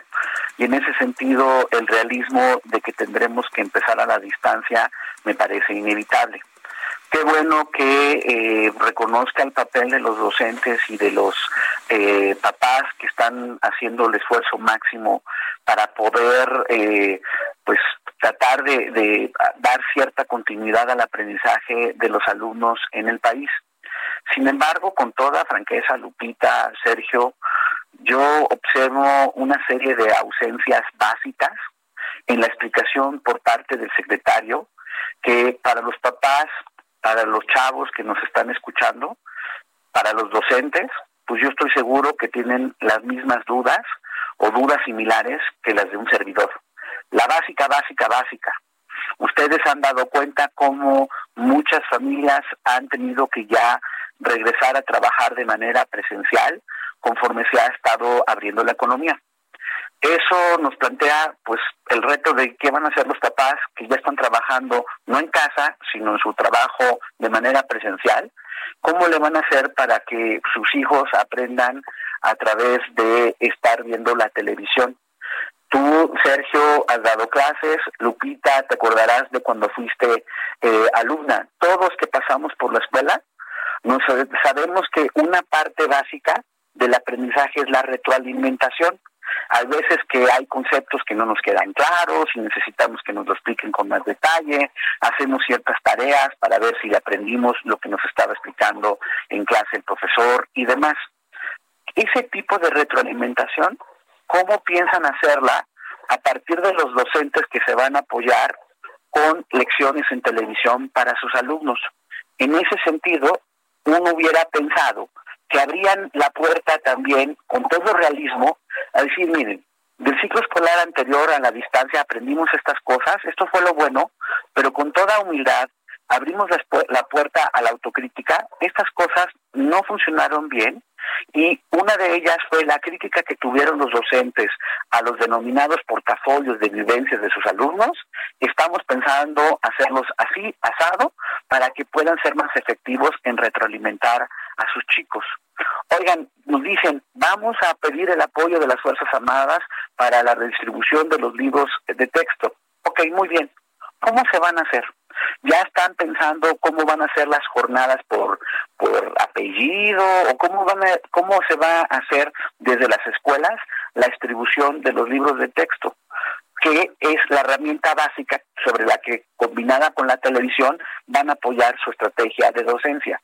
Son algunas de las preguntas básicas que a mí, pues con franqueza, me genera mucha frustración, porque yo he observado, trato de ver la realidad también internacional, como otros secretarios de educación en el mundo, en Canadá, en varias provincias de, Canadá, en Inglaterra, por ejemplo, los secretarios de educación tuvieron ruedas de prensa con preguntas duras de sus compañeros eh, periodistas y ellos explicaron con detalle cuáles son los procesos de reapertura de los ciclos escolares. Eso lamentablemente yo no lo observé esta mañana. Eh, Marco, hay eh, muchos papás, como decías, que van a trabajar. Hemos eh, tenido la pues información de nuestros radioescuchas de que muchos de ellos les ayudaron a los niños, se convirtieron en maestros ahora, ¿no? En sus casas, pero ahora que, que ya van a trabajar, pues ya no van a poder. Muchos papás ya no van a poder. ¿Qué, se puede hacer con esos niños que van a estar prácticamente solos? Y muchos de ellos, eh, pues, tienen problemas con el tema de las eh, herramientas, ¿no? Pues mira, yo quisiera pensar que los secretarios de educación en los estados, porque esto es una responsabilidad compartida, van a poder bajar con sus supervisores, con los directores de las escuelas, para hacer una estrategia con los maestros, de forma que se puedan comunicar de mejor manera con los papás para ver, ok, a ver, estas son las semanas que vamos a tener tales transmisiones correspondientes a tales lecciones del libro de texto, no sé, de primero de primaria, de sexto de primaria, etcétera, etcétera. Okay. Estas son las tareas que les vamos a dar a sus hijos, estos son los conceptos, para tratar de alguna manera de lograr que en las tardes, cuando regresen del trabajo y demás, puedan ayudarles a revisar la tarea, a lo mejor puedan hacer alguna estrategia para tratar de, de ver si los conceptos se aprendieron y encontrar una mejor manera de comunicación con los, con los docentes para que de manera periódica se puedan ir resolviendo las dudas. Creo que en ese sentido, o sea, no va a quedar más que muchísima imaginación y liderazgo y corresponsabilidad, esa palabra me parece básica, en las comunidades educativas para que esto medianamente jale porque lo que sí sabemos es que lamentablemente ya en el ciclo escolar anterior tuvimos afectaciones importantes en el aprendizaje de los chicos. ¿Ok? Vamos a iniciar, digamos, ya con un hándicap. ¿Cómo le vamos a hacer como comunidad educativa para que a lo largo de este ciclo escolar tratemos de ir corrigiendo esas esos defectos que venimos arrastrando al tiempo que vamos eh, aumentando los aprendizajes correspondientes al nuevo ciclo escolar. No va a ser una tarea fácil, va a requerir mucha paciencia, mucha empatía, este, y en ese sentido, la verdad, por eso sí soy muy crítico de la autoridad, porque pierde oportunidades básicas de comunicación para hablarle con toda sensibilidad las metas a la comunidad, a los maestros, a los papás, a los chavos, y si les miren, a ver, no va a ser fácil. E insisto, abrir la puerta también a la autocrítica. Y decir, vamos a pensarlo por aquí, por acá, lo tenemos, este, estas son algunas de las estrategias, varias cosas, como el país no es uno solo, sino hay diferencias a lo largo de la geografía. Los secretarios en sus estados explicarán algunos detalles particulares de su geografía y demás, pero ser mucho más en ese sentido, eh, mucho más didácticos, pues son justo la Secretaría de Educación, para poder precisamente tratar de calmar las inquietudes normales que tienen en estos momentos papás, maestros y alumnos. Pues yo quiero, yo quiero agradecerte, Marco Fernández, coordinador del programa Anticorrupción y Educación de México Evalúa, profesor investigador de la Escuela de Gobierno del TEC de Monterrey, el haber conversado con nosotros. Muchísimas gracias por el espacio. Muy buen día. Hasta luego, muy buenos días. Pues vamos a enfrentar, Sergio, una situación bien complicada. ¿eh? eh dispositivos, eh, a ver si son suficientes, padres que no pueden ayudar a sus niños porque van a trabajar o porque de plano no tienen el nivel educativo, ¿no? Efectivamente. Bueno, son las 8 de la mañana con 54 minutos. Guadalupe Juárez y Sergio Sarmiento estamos en el Heraldo Radio. Nuestro teléfono para WhatsApp, nuestro número de WhatsApp es el 55 20 10 10 96 47.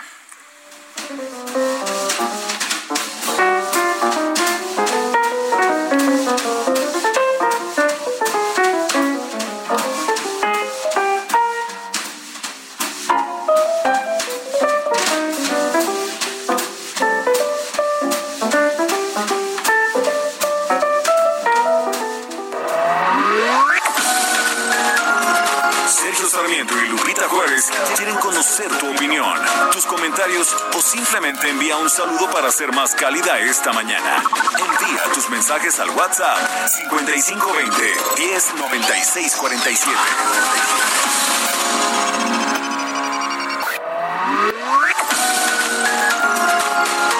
Continuamos con Sergio Sarmiento y Lupita Juárez por El Heraldo Radio.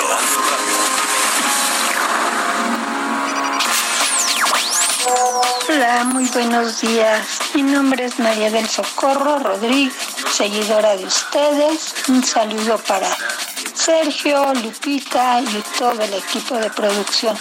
Solo para desearles buen inicio de semana y gracias, muy agradecidos por la música de este día.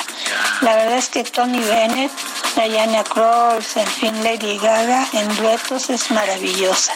Pero Tony Bennett, mis respetos, todo un icono musical desde los años 60. Gracias, gracias. Esto nos llenó de alegría y, nos da nuevo ímpetu para continuar esta semana. Gracias a todos y que tengan un excelente lunes. Sergio Lupita, producción, tengan un feliz inicio de semana. Se dice que suben el agua, cosa que sí es cierto, pues no estoy de acuerdo definitivamente. Estoy de acuerdo que le suban el impuesto quizás, no sé, a la cerveza, la comida chatarra, a otras cosas, pero el agua es un elemento de primera necesidad y se me hace completamente injusto que en plena pandemia pues nos suban el agua. No sé si esto sea para este año, para el año que viene pero de cualquier manera sabemos que la pandemia y este confinamiento va para largo. Entonces sí se me hace completamente injusto. Inclusive, pues nos dicen que también redes sociales, bueno, todo lo que son plataformas digitales también sube. Tal parece que nos quieren cobrar el aire también, siendo algo de primera necesidad. esperemos que no pase así, porque pues eh, ya no saben de dónde sacar dinero esta gente. Es mi comentario, soy Anseta Zarco.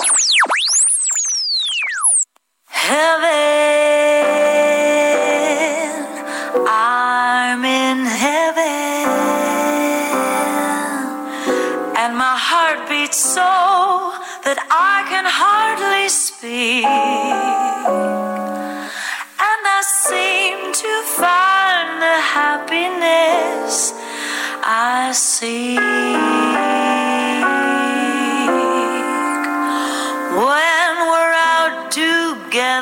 dancing cheek to cheek. Heaven, I'm in heaven, and the cares that hung around me through the week seem to vanish like a gambler's lucky streak. When we're out together, dancing cheek to cheek. Ay, ¿te acuerdas de esos tiempos, Guadalupe Juárez, en que podía uno bailar cachete con cachete, mejilla con mejilla? Ya no, primero mide uno la sus sana dos metros distancia, ¿verdad? Sí, sana bueno, distancia. esta canción Chick to Chick es una clásica de Irving Berlin de, del musical Top Hat de 1935. Ay, lo hizo famoso, lo hicieron famoso, o hicieron famosa esta canción Fred Astaire y, y me parece que era Ginger Rogers, sí, claro que sí, Ginger Rogers también. Y bueno, pues la verdad es que ahora lo estamos escuchando en la maravillosa voz de Tony Bennett, eh, junto con Lady Gaga. Sí, es Lady Gaga que nos dio pues una gran sorpresa cuando empezó a cantar estas estándares, estas canciones tradicionales del jazz y de la música de Broadway con Tony Bennett. Gran voz de Lady Gaga. Escuchemos. Bennett nació el 3 de agosto de 1926, está cumpliendo 94 años de edad.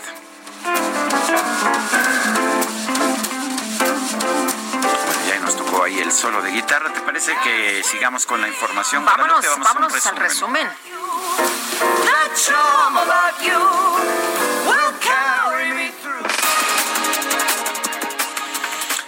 Desde Palacio Nacional, el secretario de Educación Pública Esteban Moctezuma informó que el ciclo escolar 2020-2021 arrancará el próximo 24 de agosto, pero en modalidad de distancia, ya que actualmente no hay condiciones sanitarias para regresar a las clases presenciales. El 24 de agosto iniciará el ciclo escolar 2020-2021. Comenzará a distancia por no existir las condiciones para hacerlo de manera presencial. La realidad nos obliga a tener paciencia y prudencia. De lo contrario nos puede suceder como a Israel, Corea del Sur, Reino Unido, Francia, por citar algunos ejemplos, que abrieron sus escuelas y tuvieron que volver a cerrar. En México las clases presenciales solo se darán con semáforo verde. Bueno, y además Esteban Moctezuma anunció un acuerdo entre el gobierno federal y cuatro televisoras nacionales para poner en marcha un mecanismo de clases virtuales a través de seis canales de televisión abierta.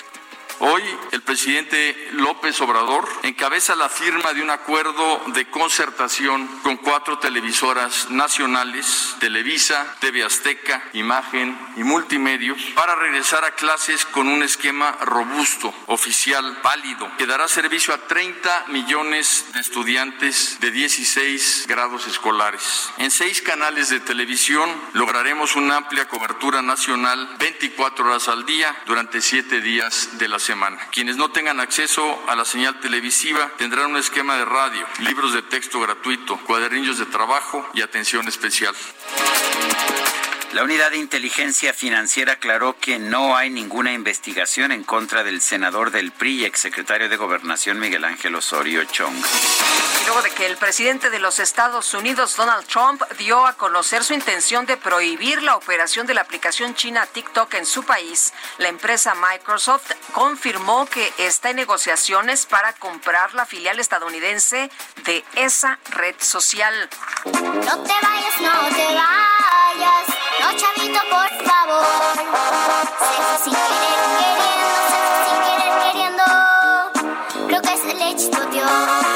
De Twitter, Roberto Gómez Fernández, hijo de Roberto Gómez Bolaños, Chespirito, anunció que los programas de su padre, como El Chavo del Ocho y El Chapulín Colorado, quedarán fuera de las transmisiones televisivas de todo el mundo después de 47 años.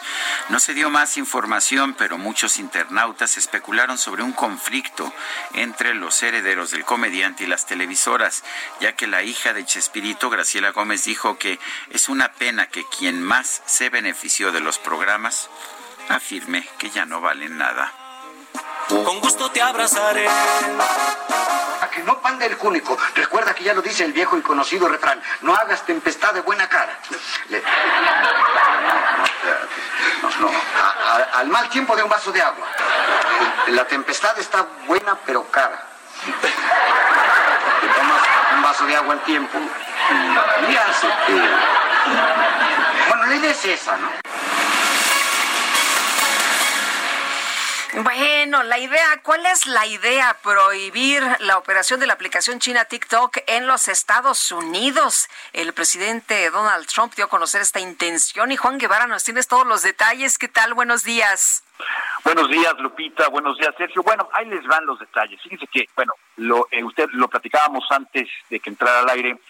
Eh, Mike Pompeo, secretario de Estado de los Estados Unidos, dice que Trump va a tomar medidas serias contra cualquier compañía de software que le dé información al Partido Comunista Chino. Ahora, esto no solamente incluye a TikTok, incluye a TikTok, a WeChat, a Huawei. Vimos que sucedió con Huawei hace unos meses. ¿Qué es lo que está sucediendo realmente? Uno, esperamos una orden ejecutiva. Ya sabemos que a Trump le gusta imponer como los reyes, ¿no? No le gusta pasar por un proceso de Congreso, le gusta decir así se hace y así se va a hacer. Entonces una orden ejecutiva podría estarse produciendo en los próximos días. Lo que tú mencionabas, Lupita, es que Microsoft ya andaba, ya andaba con ganas de comprarse TikTok. ¿Por qué? Porque Donald Trump está tratando de, y le dijo a la compañía que se llama BitDance, la compañía dueña de TikTok, le dice, si quieres operar en los Estados Unidos, TikTok tiene que ser una empresa estadounidense. Entonces Microsoft inmediatamente se apunta y le dice, bueno, estamos interesados en comprar eh, TikTok, que, bueno, es una empresa que tiene dos mil millones de descargas al mes y tiene dos millones de usuarios. Eh, Mike Pompeo dijo el día de ayer que esto no es compra de una sola empresa en lo particular, sino cualquier empresa que proporcione datos de los usuarios estadounidenses al gobierno de Pekín e invita a todos los gobiernos del mundo a hacer lo mismo. Ahora, quizá nos pueden decir nuestra audiencia en México, bueno, si Trump prohíbe el tema de TikTok, ¿qué nos afecta en México? Pues ahí le va. Si TikTok es eh, prohibido por el gobierno estadounidense, el que tiene Facebook, el que tiene Instagram, pues siguen siendo compañías estadounidenses. Así que en México, como en todo el mundo, se pueden suspender el uso de las aplicaciones en, en las tiendas de Apple o en las tiendas de Google. Eso puede suceder. Se puede bloquear la interacción de la aplicación con otras redes sociales como Facebook, Instagram, la que tú quieras. Y si tú tienes Facebook, tú tienes Twitter, sé que tienes porque te sigo, eh, ¿qué es lo que sucede? Si tú publicas un video en TikTok y, y Twitter cancela el que tú puedas publicarlo en Twitter, pues entonces solamente se queda en TikTok. Realmente lo que ha hecho TikTok famoso es que vierte este contenido a otras redes sociales. Y además de que si existen nuevas versiones de TikTok para cuestiones de seguridad o actualizaciones, no tendríamos acceso. Ahora, TikTok dice que a pesar de todos los ataques de Trump, está aquí para quedarse. Es una cuestión seria, es una cuestión seria que puede afectar a todos los usuarios en todo el mundo, específicamente los usuarios en México, como lo vimos con Huawei, como lo vimos con WeChat. Así que vamos a ver qué sucede. Yo pienso, y es lo que se están diciendo en, en las esferas tecnológicas en este momento, que esto es una medida de la administración para poder ahora sí que quedarse con TikTok a la fuerza y de que sea realmente un dueño de una empresa norteamericana. Bien, pues Juan, muchas gracias por esta información y ya te sigo también en Twitter. Buenísimo, me encanta. Muchas gracias, hasta luego. Bueno, Juan Guevara. Bueno, vamos a regresar a Palacio Nacional con Augusto Atempa. Adelante, Augusto, ¿qué nos tienes esta mañana? Sergio Lupita, pues el ciclo escolar anterior terminó con niños estudiando en una computadora, pero hay que ser claros, hay muchos niños que aún no tienen una computadora o una tablet. Por ello es, firma este acuerdo con representantes de Televisa, TV Azteca, Imagen y Grupo Milenio para otorgar canales en donde los niños puedan seguir estudiando con apoyo de la televisión. Pero no solo será la televisión, también apoyará la radio, en donde se transmitirán contenidos educativos en comunidades indígenas por el Canal 11 y se transmitirán 4.550 programas de televisión y 640 programas de radio en 20 lenguas indígenas. La duda es cómo saber el horario de las materias de cada, eh, bueno, para cada año escolar. Esteban Moctezuma dijo que diariamente se estarán publicando estos en estos medios de comunicación el horario y las materias a estudiar con un día de anticipación. El titular de la CEP anunció que se implementará vida saludable como nueva asignatura, la cual tiene como objetivo que los alumnos conozcan sobre la nutrición, la higiene personal y el fortalecimiento del sistema inmune. Habrá seis canales que transmitirán 24 horas al día y los siete días a la semana. Para que todo quede listo este eh, para esta fecha que sería el 24 de, de agosto, a partir de hoy inicia la instalación de contenidos y producción en todos los programas. Hay muchas dudas eh, aún que quedan sobre la mesa, pero por ello a partir de hoy y hasta el próximo 23 de agosto el titular de la SEP estará resolviendo las dudas en conferencia de prensa que iniciará a las 5 de la tarde, terminará a las 6 de la tarde y se transmitirá principalmente en redes sociales y en la señal del Canal 11. Algo muy destacado que mencionó el presidente es que no habrá mensajes políticos ni publicidad comercial en las transmisiones de, la, de, estos, eh, de estas clases de televisión. Los partidos políticos accedieron a ceder estos espacios destinados a los spots a fin de, privilegiar la difusión de las clases. López Obrador dijo que las empresas televisoras solo pagarán, eh, más bien, solo se les pagará una tarifa social, es decir, a estas cuatro televisoras solo se estará pagando una tarifa mínima por la transmisión de estos programas educativos y hoy se afirma, hoy se informará cuánto costará estas transmisiones. También el presidente comentó que hay muy buena relación con el sindicato y la coordinadora de educación. Ellos ayudan para que pues se puedan retomar las clases lo antes posible. Y cambiando de tema, eh, sobre la petición de los gobernadores para que Hugo López Gatel deje su puesto como subsecretario de salud, la cual se ventiló este fin de semana, el presidente dijo que son campañas que no ayudan, campañas mal orientadas y el gobierno federal sigue apoyando al subsecretario porque, pues de acuerdo con el presidente, él ha hecho un buen trabajo y se está saliendo de la pandemia.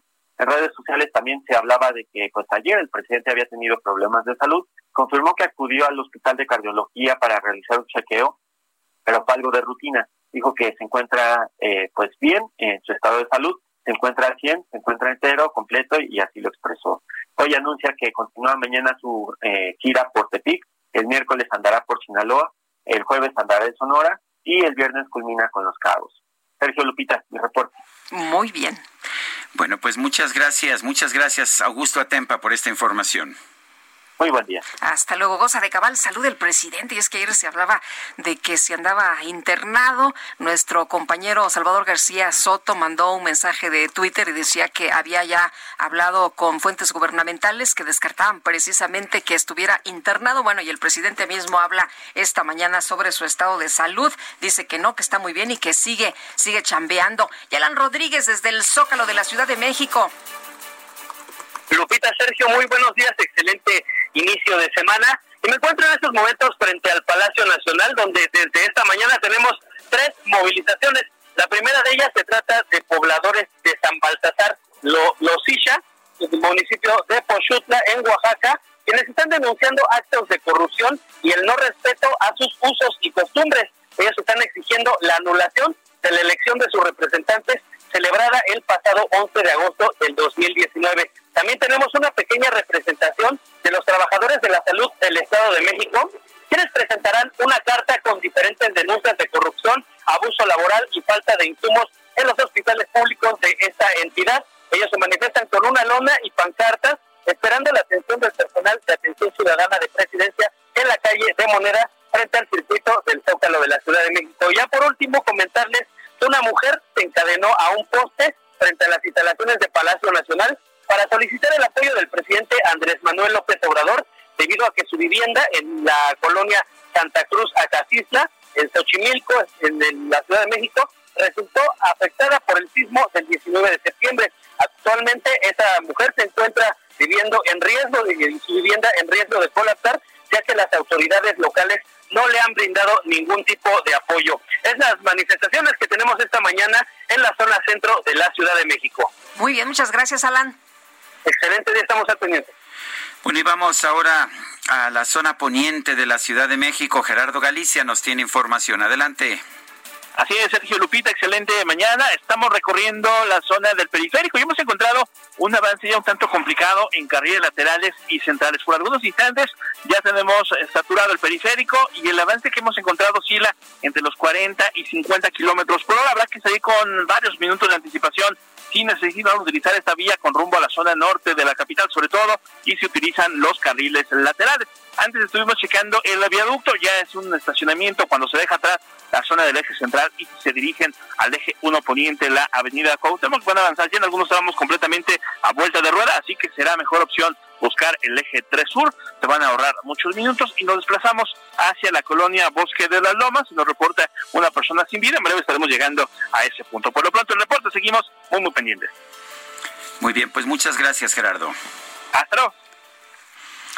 Bueno, y continuamos con la información. Sergio, me da mucho gusto saludar a Leticia Cosillo, directora de la compañía Viva Flamenco, porque va a tener un festival. ¿Y cómo estás, Leticia? Qué gusto, buenos días. Lupita, Sergio, muchas gracias por darnos la oportunidad otra vez de estar con ustedes, aunque sea aquí a distancia. Extraño mucho ir a, la, cabina y estar con los... Exacto, pero ahora muy, muy contenta de que me den la oportunidad de, de pues anunciar o mencionar que mañana nos vamos a presentar por línea, que es una cosa nueva, que lo estamos viviendo todos hoy las ocho y media, ocho cuarenta, pero eso es muy interesante y muy bueno todo lo que ellos están presentando. La verdad es que pues a mí me, más que nada, eh, quise mucho que me pudieran entrevistar ustedes porque yo quiero hablar que estamos, eh, como todos, en una situación como la comunidad artística muy, muy deprimida, muy triste, muy en situación dificilísima. Tengo compañeros que de verdad, eh, de momento no tienen para pagar su renta, no tienen ni para comer y que son padres de familia y que tienen que llevar, pues como todos, el sustento. Entonces, cuando a mí me llamó la UNAM para hacer este eh, este festival, ser parte de, pues lo agradezco muchísimo porque es una manera de otra vez poder activar y poder presentar nuestro, nuestro arte, lo que somos, pero también para hacer una invitación a todas las demás instituciones que se pudiera hacer lo mismo. ¿Por qué no es la unidad, la UNAM, perdón, este programa nos está eh, remunerando como siempre lo ha hecho, porque tienen el presupuesto de alguna manera. Entonces, ¿por qué no invitar a los a los demás artistas, las otras instituciones también, para poder presentarse en línea? Obviamente no es lo que más queremos porque siempre hay una relación, sobre todo los artistas que nos presentamos en vivo. Hay una interacción muy muy importante, algo de la energía de es una conexión, ¿no? Exactamente, retroalimentación, ¿no? Pero de todas maneras, para nosotros es importante poder seguir expresándonos y decirnos todo, decir todo lo que sentimos, lo que estamos haciendo y que seguimos trabajando. Obviamente lo estamos haciendo con la sana distancia, con todas las, las este, formalidades de, de sanidad, todo lo que se tiene que hacer, pero pues es este nuestro trabajo, de esto vivimos. Entonces yo quisiera hacer una invitación, quiero hacerla a todas las demás instituciones que hagan lo mismo e incluso a la empresa privada. Podemos hacerlo desde distancia, pero podernos presentar porque nos ayudaría a nosotros en trabajo y a al público pues tener otras otras formas o seguir viendo todas estas manifestaciones artísticas que son tan diversas y maravillosas. Leticia, ¿cómo se puede conectar las eh, personas que nos están escuchando con eh, este festival? Entrar a Facebook, poner Facebook Live UNAM y ahí sale. Y a las 8 de la noche empieza. Eso es mañana, ¿verdad? Mañana martes a las 20 horas y la compañía Viva Flamenco, su participación entrará como 2030, 2035. Y encantados de que pudieran ver todo lo que estamos haciendo. Obviamente no es un programa largo, nosotros haremos unos 20 minutos también y pues estamos haciendo eh, una como recopilación de, momentos de lo que eh, hemos vivido en, en nuestros 15, 15 años, ¿no? Es parte del programa que hicimos de nuestro 15 aniversario como compañía Viva Flamenco. Y hicimos como, se podría decir como un popurrí, por decirlo así, para que vean diferentes momentos, sea atractivo, divertido y sobre todo dar esa proyección y esa energía que, que se caracteriza a la compañía Viva Flamenco. Así lo siento yo y así lo quiero dar. Bueno, y lo interesante también es este llamado que hace saber los artistas pues ahora sí que no están teniendo ingresos, es muy importante echarles la mano y esto se puede hacer también con funciones a distancia, ¿no? Y dices que esto lo pueden hacer instituciones culturales, pero también empresas privadas. Por supuesto, por supuesto que ellos tienen mucho y además que sería muy bueno para sus sus este empleados. Es una manera también de tener eh, a distancia una manera de distracción y de ver, como lo decía, eh, diferentes manifestaciones que siempre te siempre te dan como yo siempre he dicho que el arte es como un caldito de pollo para el alma entonces creo que eso es importante que nos lo por supuesto. Exactamente, exactamente. Pues Leticia, te mandamos un abrazo y gracias por compartir esto con nosotros. Pues, a veces se nos olvida que no nada más en unos sectores, sino prácticamente todos estaban padeciendo pues por esta situación de COVID. Sí, muy fuerte, muy fuerte desafortunadamente. Pero muy contenta y muy alegre de que mañana Viva Flamenco se presenta de nuevo y feliz. Claro que sí. Leticia Cosío, directora de Viva Flamenco, gracias por esta conversación. Gracias a ustedes. Un abrazo fuerte. Son las nueve con veinticinco minutos. Regresamos.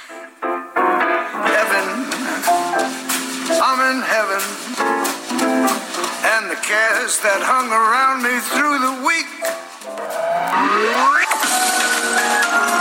Sergio Sarmiento y Lupita Juárez quieren conocer tu opinión, tus comentarios o simplemente envía un saludo para ser más cálida esta mañana. Envía tus mensajes al WhatsApp 5520 109647.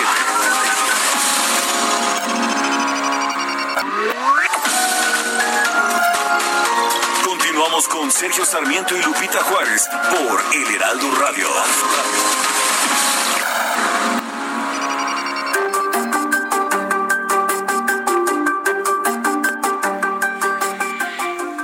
Bueno, más que nunca México debe evitar la fuga de cerebros. Esto nos dice Mariano Riva Palacio. Mariano, a ver, cuéntanos. Querido Sergio, ¿cómo estás? Lupita, muy buenos días, amigos del Heraldo Radio. Pues me da muchísimo gusto saludarlos. Comenzamos la semana hablando de temas relacionados con el COVID-19. Aquí en el espacio hemos comentado del impacto sanitario, de educación del mundo animal, ambiental y social de la pandemia en México. Bueno, pues otro sector que también tiene una afectación es el de las personas sobredotadas, como ya lo comentaba Sergio. Solo uno se preguntaría, ¿qué tiene que ver este sector con el coronavirus? Bueno, pues según el Centro de Atención al Talento, hay más de un millón de niños genios mexicanos, pero solo el 5% ha sido detectado. Con la crisis derivada de la pandemia, existe el riesgo de perder a más del 50% de estos jóvenes y niños que pudieran en los próximos meses irse del país a otra nación que les brinde mejores oportunidades. Es decir, también aumentaría la llamada fuga de cerebros por el COVID-19. Esto lo advierte el doctor Andrew Almazán Anaya, él es director de investigación del centro, es egresado de Harvard tiene 26 años, es mexicano y un coeficiente intelectual arriba de los 130 puntos. Sergio Lupita, yo he tenido la oportunidad de platicar con Andrew y se encuentra preocupado por esta fuga de cerebros debido a la pandemia, que esta situación se puede acelerar y el efecto son consecuencias negativas para la recuperación económica mexicana. Por ejemplo, se vería reducido el desarrollo en ciencias, de nuevas patentes, la creación de empresas y también sería un impacto negativo en el emprendimiento. Andrew lo que dice Sergio es que estamos hablando de la riqueza intelectual de México. Ellos, y con ellos se refiere a los sobredotados, más que nadie, tienen la capacidad para revertir la crisis porque son emprendedores innatos y por lo tanto futuros creadores de oportunidades y empleos. Los países con mayor proporción de jóvenes sobredotados que logran retenerlos, es decir, que no se les vayan a otros países, dice Andrew, impactan en 61% la innovación en ciencias, tecnología, ingeniería y matemáticas, mientras que las economías con menor población sobredotada lo hace con tan solo el 16%. Por eso, la innovación en estas áreas juega un rol esencial para aplicar el 53% de la riqueza en un país. Son palabras de un joven sobredotado mexicano. Por eso, para retener a las mentes más brillantes del país, Sergio Lupita, el único camino es diagnosticarlas y brindarles oportunidades aquí para su desarrollo antes de que se vayan del país. Pues aquí la reflexión y escenario de lo que también ocurre en México, efecto de la pandemia por el COVID-19 a nivel mundial. Sergio Lupita, es interesante la reflexión que hace Andrew, es, eh, precisamente él se encarga de detectar personas sobredotadas en nuestro país dice que hay que brindar oportunidades para que la economía no se vaya a pique y ellos también nos ayuden a tener una mejor economía a nivel nacional. Mi, mi comentario y mi intervención de esta mañana en Bienestar H, Sergio Lupita. Muchas gracias. Buenos días. Buenos días y vámonos a los deportes. La micro deportiva. This is one DJ. Empieza bien la semana con este DJ Quique y la micro deportiva con Julio Romero. ¿Cómo estás, Julio? Buenos días. Muy bien, Sergio Lupita, amigos del auditorio, qué gusto saludarles. Así es, el DJ Cacharpo Quique se pone las pilas todos los lunes para intentar llegar a la base. Bueno, vámonos con la información deportiva hay mucha, mucha información. Se jugó la jornada 2 del Guardianes 2020 del fútbol mexicano. Resultados completos. Puebla y Cruz Azul empataron a uno. Juárez venció uno por cero a Necaxa. Tigres y Pachuca empataron a uno. Las Águilas del América en CU, en Ciudad Universitaria, le pegaron 4 por 0 a los Soles de Tijuana. Hay que recordar que la Azteca está en remodelación y por eso están utilizando el estadio de CU. Por lo pronto, Miguel Herrera, técnico del conjunto de Cuapa, salió muy, muy satisfecho con el resultado y el accionar de su equipo, pero toma con mucha calma esta goleada de 4 por 0 sobre los Solos de Tijuana.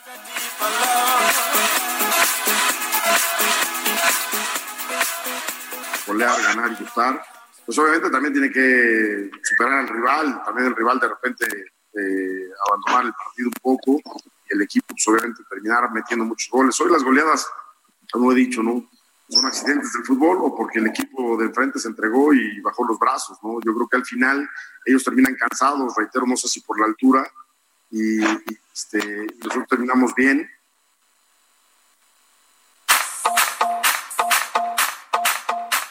Buen triunfo del conjunto de las Águilas del América. El Toluca, el Toluca en casa en el Nemesio 10, venció 3 por 2 al San Luis, Querétaro y Mazatlán 1 por 1. Primer punto en la historia del Mazatlán SC, este nuevo equipo. Y con tantos de Guillermo Borroyán y de Diego Valdés, al 5 y al 41, el Santos venció 2 por 0 a las Chivas Rayadas del Guadalajara. Por cierto, por segundo juego consecutivo, el conjunto de la comarca no pudo terminar completo, ya que sufrieron otra expulsión. Esta situación le preocupa al técnico Guillermo Almada, quien reconoció que no juzgarán a la ligera a los jugadores sancionados.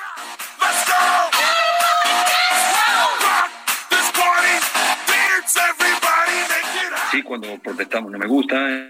Y bueno, sancionamos, multamos internamente a algún futbolista o cosas así, este, pero lo primero que evaluamos si, si fue justa o no este, cualquier sanción que se tomó. tema de indisciplina ahí en Santos Laguna, mientras que las Chivas, en Chivas, hay bajas por coronavirus y por consiguiente baja de juego, sobre todo a la ofensiva. En 180 minutos las Chivas no han marcado gol, aunque para el técnico Luis Fernando Tena eso no es pretexto. Tampoco han generado situaciones de gol. Vamos a escuchar al técnico de Chivas.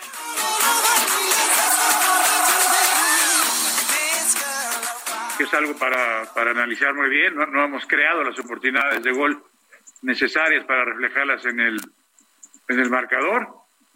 Pero yo insisto, el que, el que tengamos ausencias no, no tiene que pesar, el equipo tiene que jugar bien siempre, juegue quien juegue y tiene que asumar pues no, no, las Chivas no han anotado gol. El día de hoy termina esta jornada 2 del Guardianes a las 7 de la noche. Atlas estará enfrentando a Pumas en el Estadio Jalisco y para las 9 de la noche los Esmeraldas de León contra los Rayados del Monterrey. Por cierto, la directiva de Rayados informó que los jugadores Dorlan Pavón y su portero Hugo González no realizaron el viaje al Bajío debido a que rompieron los protocolos de salud del equipo. En redes sociales trascendió que el portero, el portero Hugo González, pues realizó una fiesta para celebrar sus 30 años y además el defensa de Tigres Diego Reyes habría estado presente. Tanto Pavón como González ya fueron aislados y en observación para descartar algún contagio de coronavirus. Y es ahí donde uno se pregunta, pues, en dónde tienen la cabeza de repente los futbolistas, ¿no? Casos que hay siete, Juárez, Atlas tuvo que cambiar su duelo, en fin, hay una, un problema serio y los jugadores celebrando su cumpleaños, bueno así las cosas con Dorlan Pavón. Por lo pronto, después de estas dos jornadas, América es líder general con seis puntos, Puebla, Tigres, Cruz Azul y Juárez del 2 al 5 tienen cuatro puntos, Monterrey que juega esta noche tiene tres en el sexto, Pumas es 7 con 3 y Santos Laguna también tiene 3 puntos y está en el octavo sitio. La FIFA, la FIFA dio a conocer que la regla que permite 5 cambios en un juego se extenderá hasta el 31 de julio del 2021. Ante largo receso por la pandemia, el máximo organismo del balompié decidió proteger a los jugadores de lesiones y cargas físicas con esta determinación que también estará incluyendo eventos internacionales como los Juegos Olímpicos, la Eurocopa, la Copa América y la Copa Oro de la CONCACAF el próximo año. Así es que cinco cambios, cinco cambios por equipo en cada duelo.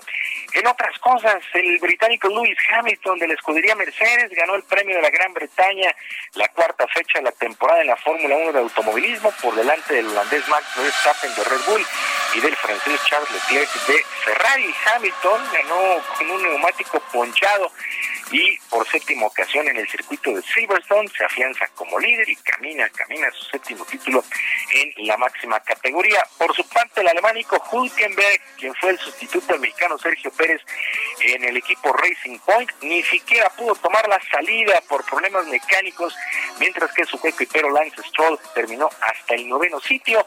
Por cierto, reportan al tapatío como en estado de salud después de dar positivo de COVID-19 desde el jueves y se mantiene aislado.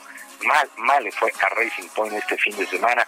Actividad en el béisbol de las grandes ligas y los Yankees de Nueva York vencieron 9 por 7 a las Medias Rojas de Boston y se llevaron por barrida la serie del fin de semana, el clásico de la Liga Americana.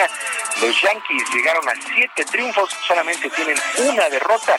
Aaron Judge conectó dos cuadrangulares en este duelo y lleva cinco consecutivos bateando de cuadrangular, bateando de jonrón. Está encendido el juez Aaron Judge, mientras que los mellizos de Minnesota le hicieron 3 por 1 a los indios de Cleveland, con el segundo salvamento el mexicano Sergio Romo, que trabajó una entrada. Los Dodgers blanquearon 3 por 0 a los Diamondbacks de Arizona, también llegaron a 7 victorias a cambio de 3 descalabros. Por cierto, el fin de semana debutó el jugador número 130 nacido en México con el pitcher Víctor González, que tuvo actividad con estos Dodgers. Los Cachorros de Chicago, también 7 victorias a cambio de 2 descalabros el día de ayer apuradamente en extra innings, vencieron dos por una a los Piratas de Pittsburgh. Y el polémico tenista australiano Nick Kyrgios anunció de manera oficial que no jugará el abierto de los Estados Unidos, programado del 31 de agosto al 13 de septiembre, debido a los riesgos de la pandemia en el país, justamente ahí en Estados Unidos.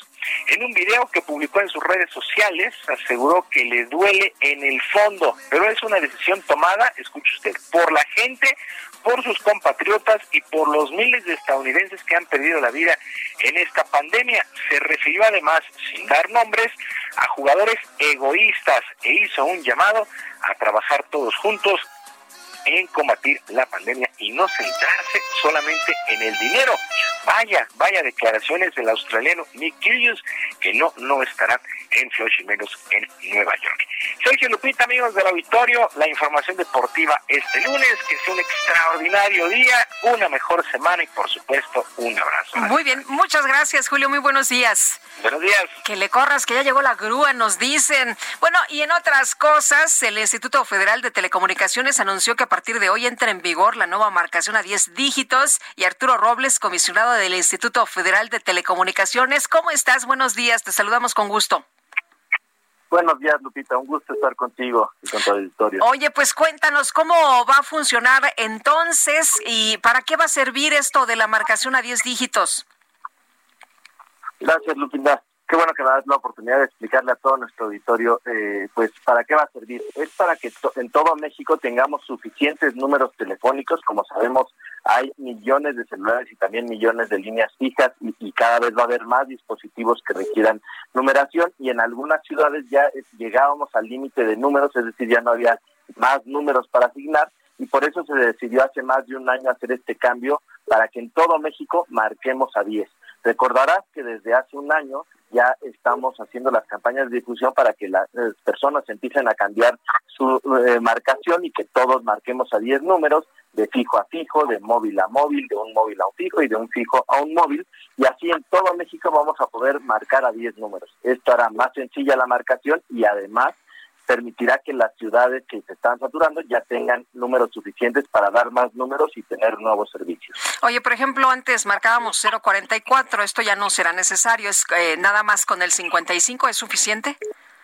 Exactamente, ahora si eh, vamos a marcar en la Ciudad de México, obviamente será con el 55, ya no vamos a utilizar ni el 044, ni el 045, ni el 01 para larga distancia. Ahora si quieres hablar de una ciudad a otra, simplemente marcas los 10 dígitos de la ciudad, y, los 10 dígitos del, del, eh, del número y con eso lo tendrás llegarás a ese lugar. Muy fácil, por ejemplo, si quieres llamar de eh, la Ciudad de México a eh, un número de, de, Puebla, pues le pones el 722 y luego eh, a, agregas los siete números que siempre has marcado en lugar de ponerle el 01. Todo México va a funcionar con 10 dígitos y así será más fácil. Hay un número único para cada, para cada teléfono, no habrá confusiones de que le llames a otro usuario ni que te conteste alguien más.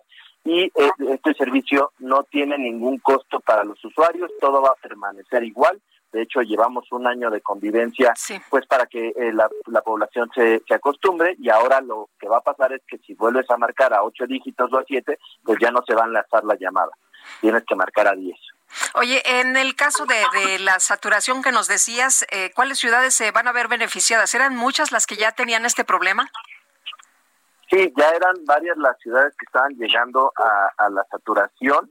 Eh, unas muy claras son era, eran Puebla y eh, algunos eh, lugares como Toluca, que ya llegaba a la saturación del 92%, Tijuana, León, Ciudad de México, Ciudad Juárez, eh, Querétaro, todas estas ciudades ya estaban llegando, estaban cerca de la saturación y obviamente como se eh, vienen mucho más servicios, vienen mucho más números y la gente cada vez tiene pues más celulares y tiene más cosas conectadas a, a, lo que ahora llamamos Internet de las Cosas, pues se van a requerir más números y con esto eh, ya aseguramos que vamos a tener eh, los números suficientes. Además, otra cosa importante es que nos ponemos a la vanguardia de otros países que también ya en todo eh, en todo el país marcan igual a un celular que a un fijo que a un móvil. No tienen que estar pensando si hay que poner el 44 el 45 el 01 con esto marcas los 10 dígitos y va a entrar tu llamada. Muy bien pues muchas gracias Arturo buenos días Muchas gracias a ti, Lupita, un gusto. E igualmente, Arturo Robles, comisionado del Instituto Federal de Telecomunicaciones. ¿Y qué cree usted? Se salvó Jalisco de activar el botón de emergencia por COVID-19 y de esto nos platica Mayeli Mariscal. Mayeli, ¿qué tal? Buenos días. Hola, ¿qué tal Lupita? Muy buenos días, buenos días también a todo el auditorio. Así es, ante la expectativa de que si se activaría o no este botón de emergencia por el aumento de casos de COVID o la ocupación hospitalaria, en donde implicaría detener actividades durante 14 días, finalmente este domingo el gobernador Enrique Alfaro Ramírez anunció en sus redes sociales que se logró evitar, pues luego de que los casos por cada millón de habitantes disminuyeron en relación con la semana pasada, ubicándose el indicador en 309.4%. Y, digo, perdón, 309.4 casos. El anuncio de los indicadores, eh, pues además eh, informó también respecto a la ocupación hospitalaria, que pasó de 28.4 a 29.1. Este indicador sí aumentó. Sin embargo, eh, pues insiste el gobernador que eh, pues debemos de ser responsables, portar nuestro cubrebocas también en la vía pública y sobre todo recordar que pues es tarea de todos el poder eh, disminuir o cortar esta cadena de contagios.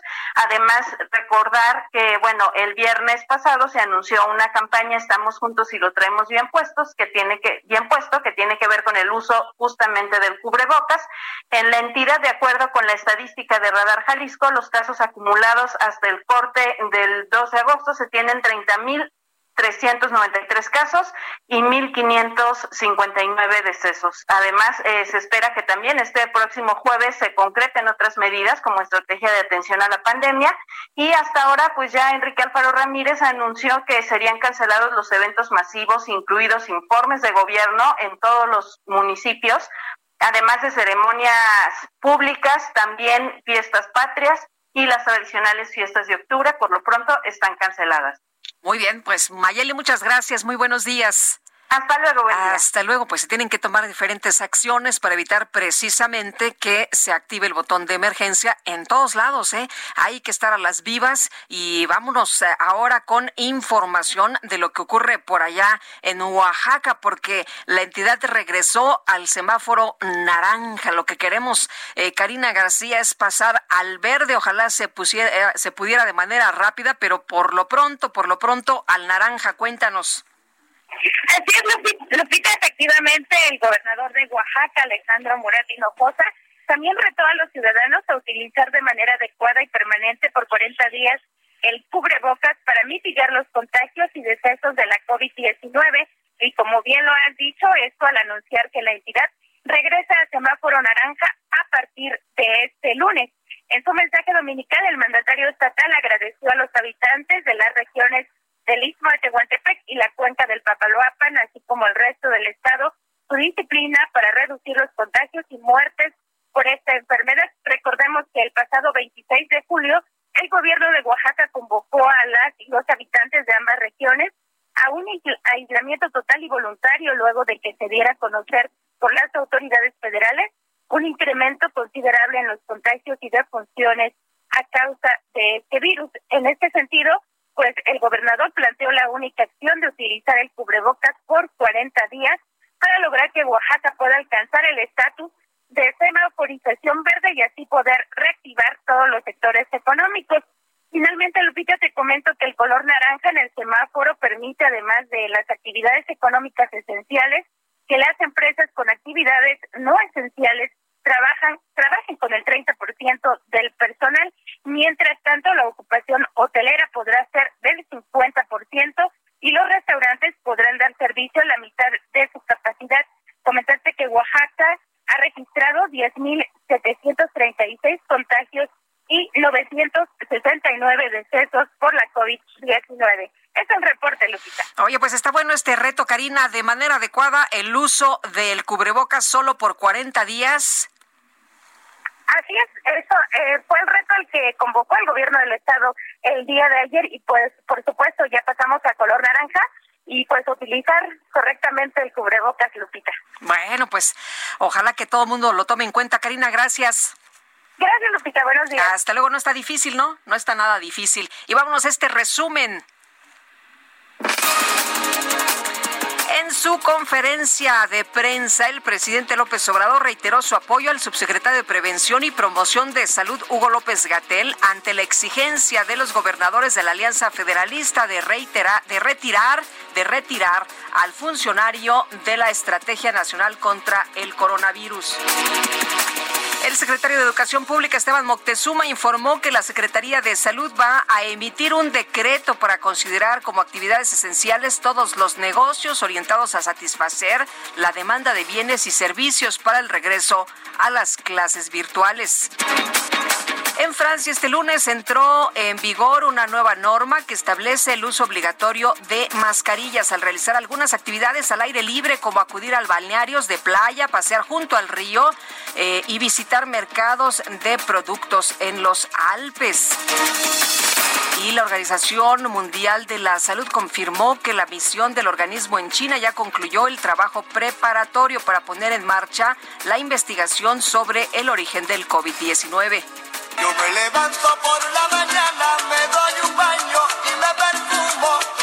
Me como un buen Querido Sergio, tú y yo quebrándonos la cabeza para ver cómo somos famosos en YouTube. Fíjate lo que son las cosas. A pesar de que muchas personas creen que para tener éxito en YouTube los creadores de contenido necesitan realizar muchas actividades llamativas como viajar, construir cosas o hacer retos virales, un joven de Indonesia llamado Mohammad Didit demostró que solo se requiere una idea original. Fíjate que se hizo viral un video que subió esa plataforma en donde no hace nada. Nada de nada, solo se le observa sentado frente a la cámara por más de dos horas y hasta el momento este material, escúchame bien. ¿Es suficiente? Es suficiente, Sergio. Este material lleva 2.3 millones de reproducciones. ¿Cómo no se nos ocurrió antes? Ya ves, hombre? nosotros tanto esfuerzo por Ah, tener sí. contenido. Bueno, son las 9 de la mañana, 9 de la mañana con 51, con 53 minutos, casi 54 minutos. Nos despedimos, se nos acabó el tiempo, Guadalupe. Vámonos entonces, que la pasen todos muy bien, que disfruten de este día. Muy buena semana, cuídense. Gracias. Y nosotros nos escuchamos mañana a las 7 en punto de la mañana. Hasta entonces, gracias de todo corazón.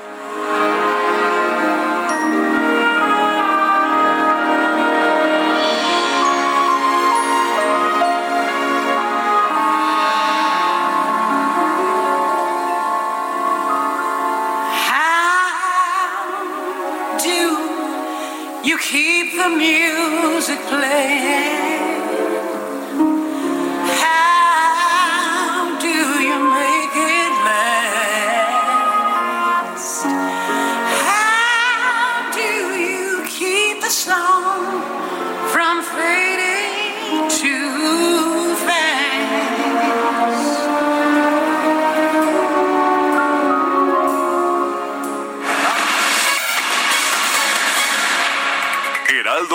Group presentó Sergio Sarmiento y Lupita Juárez por El Heraldo Radio.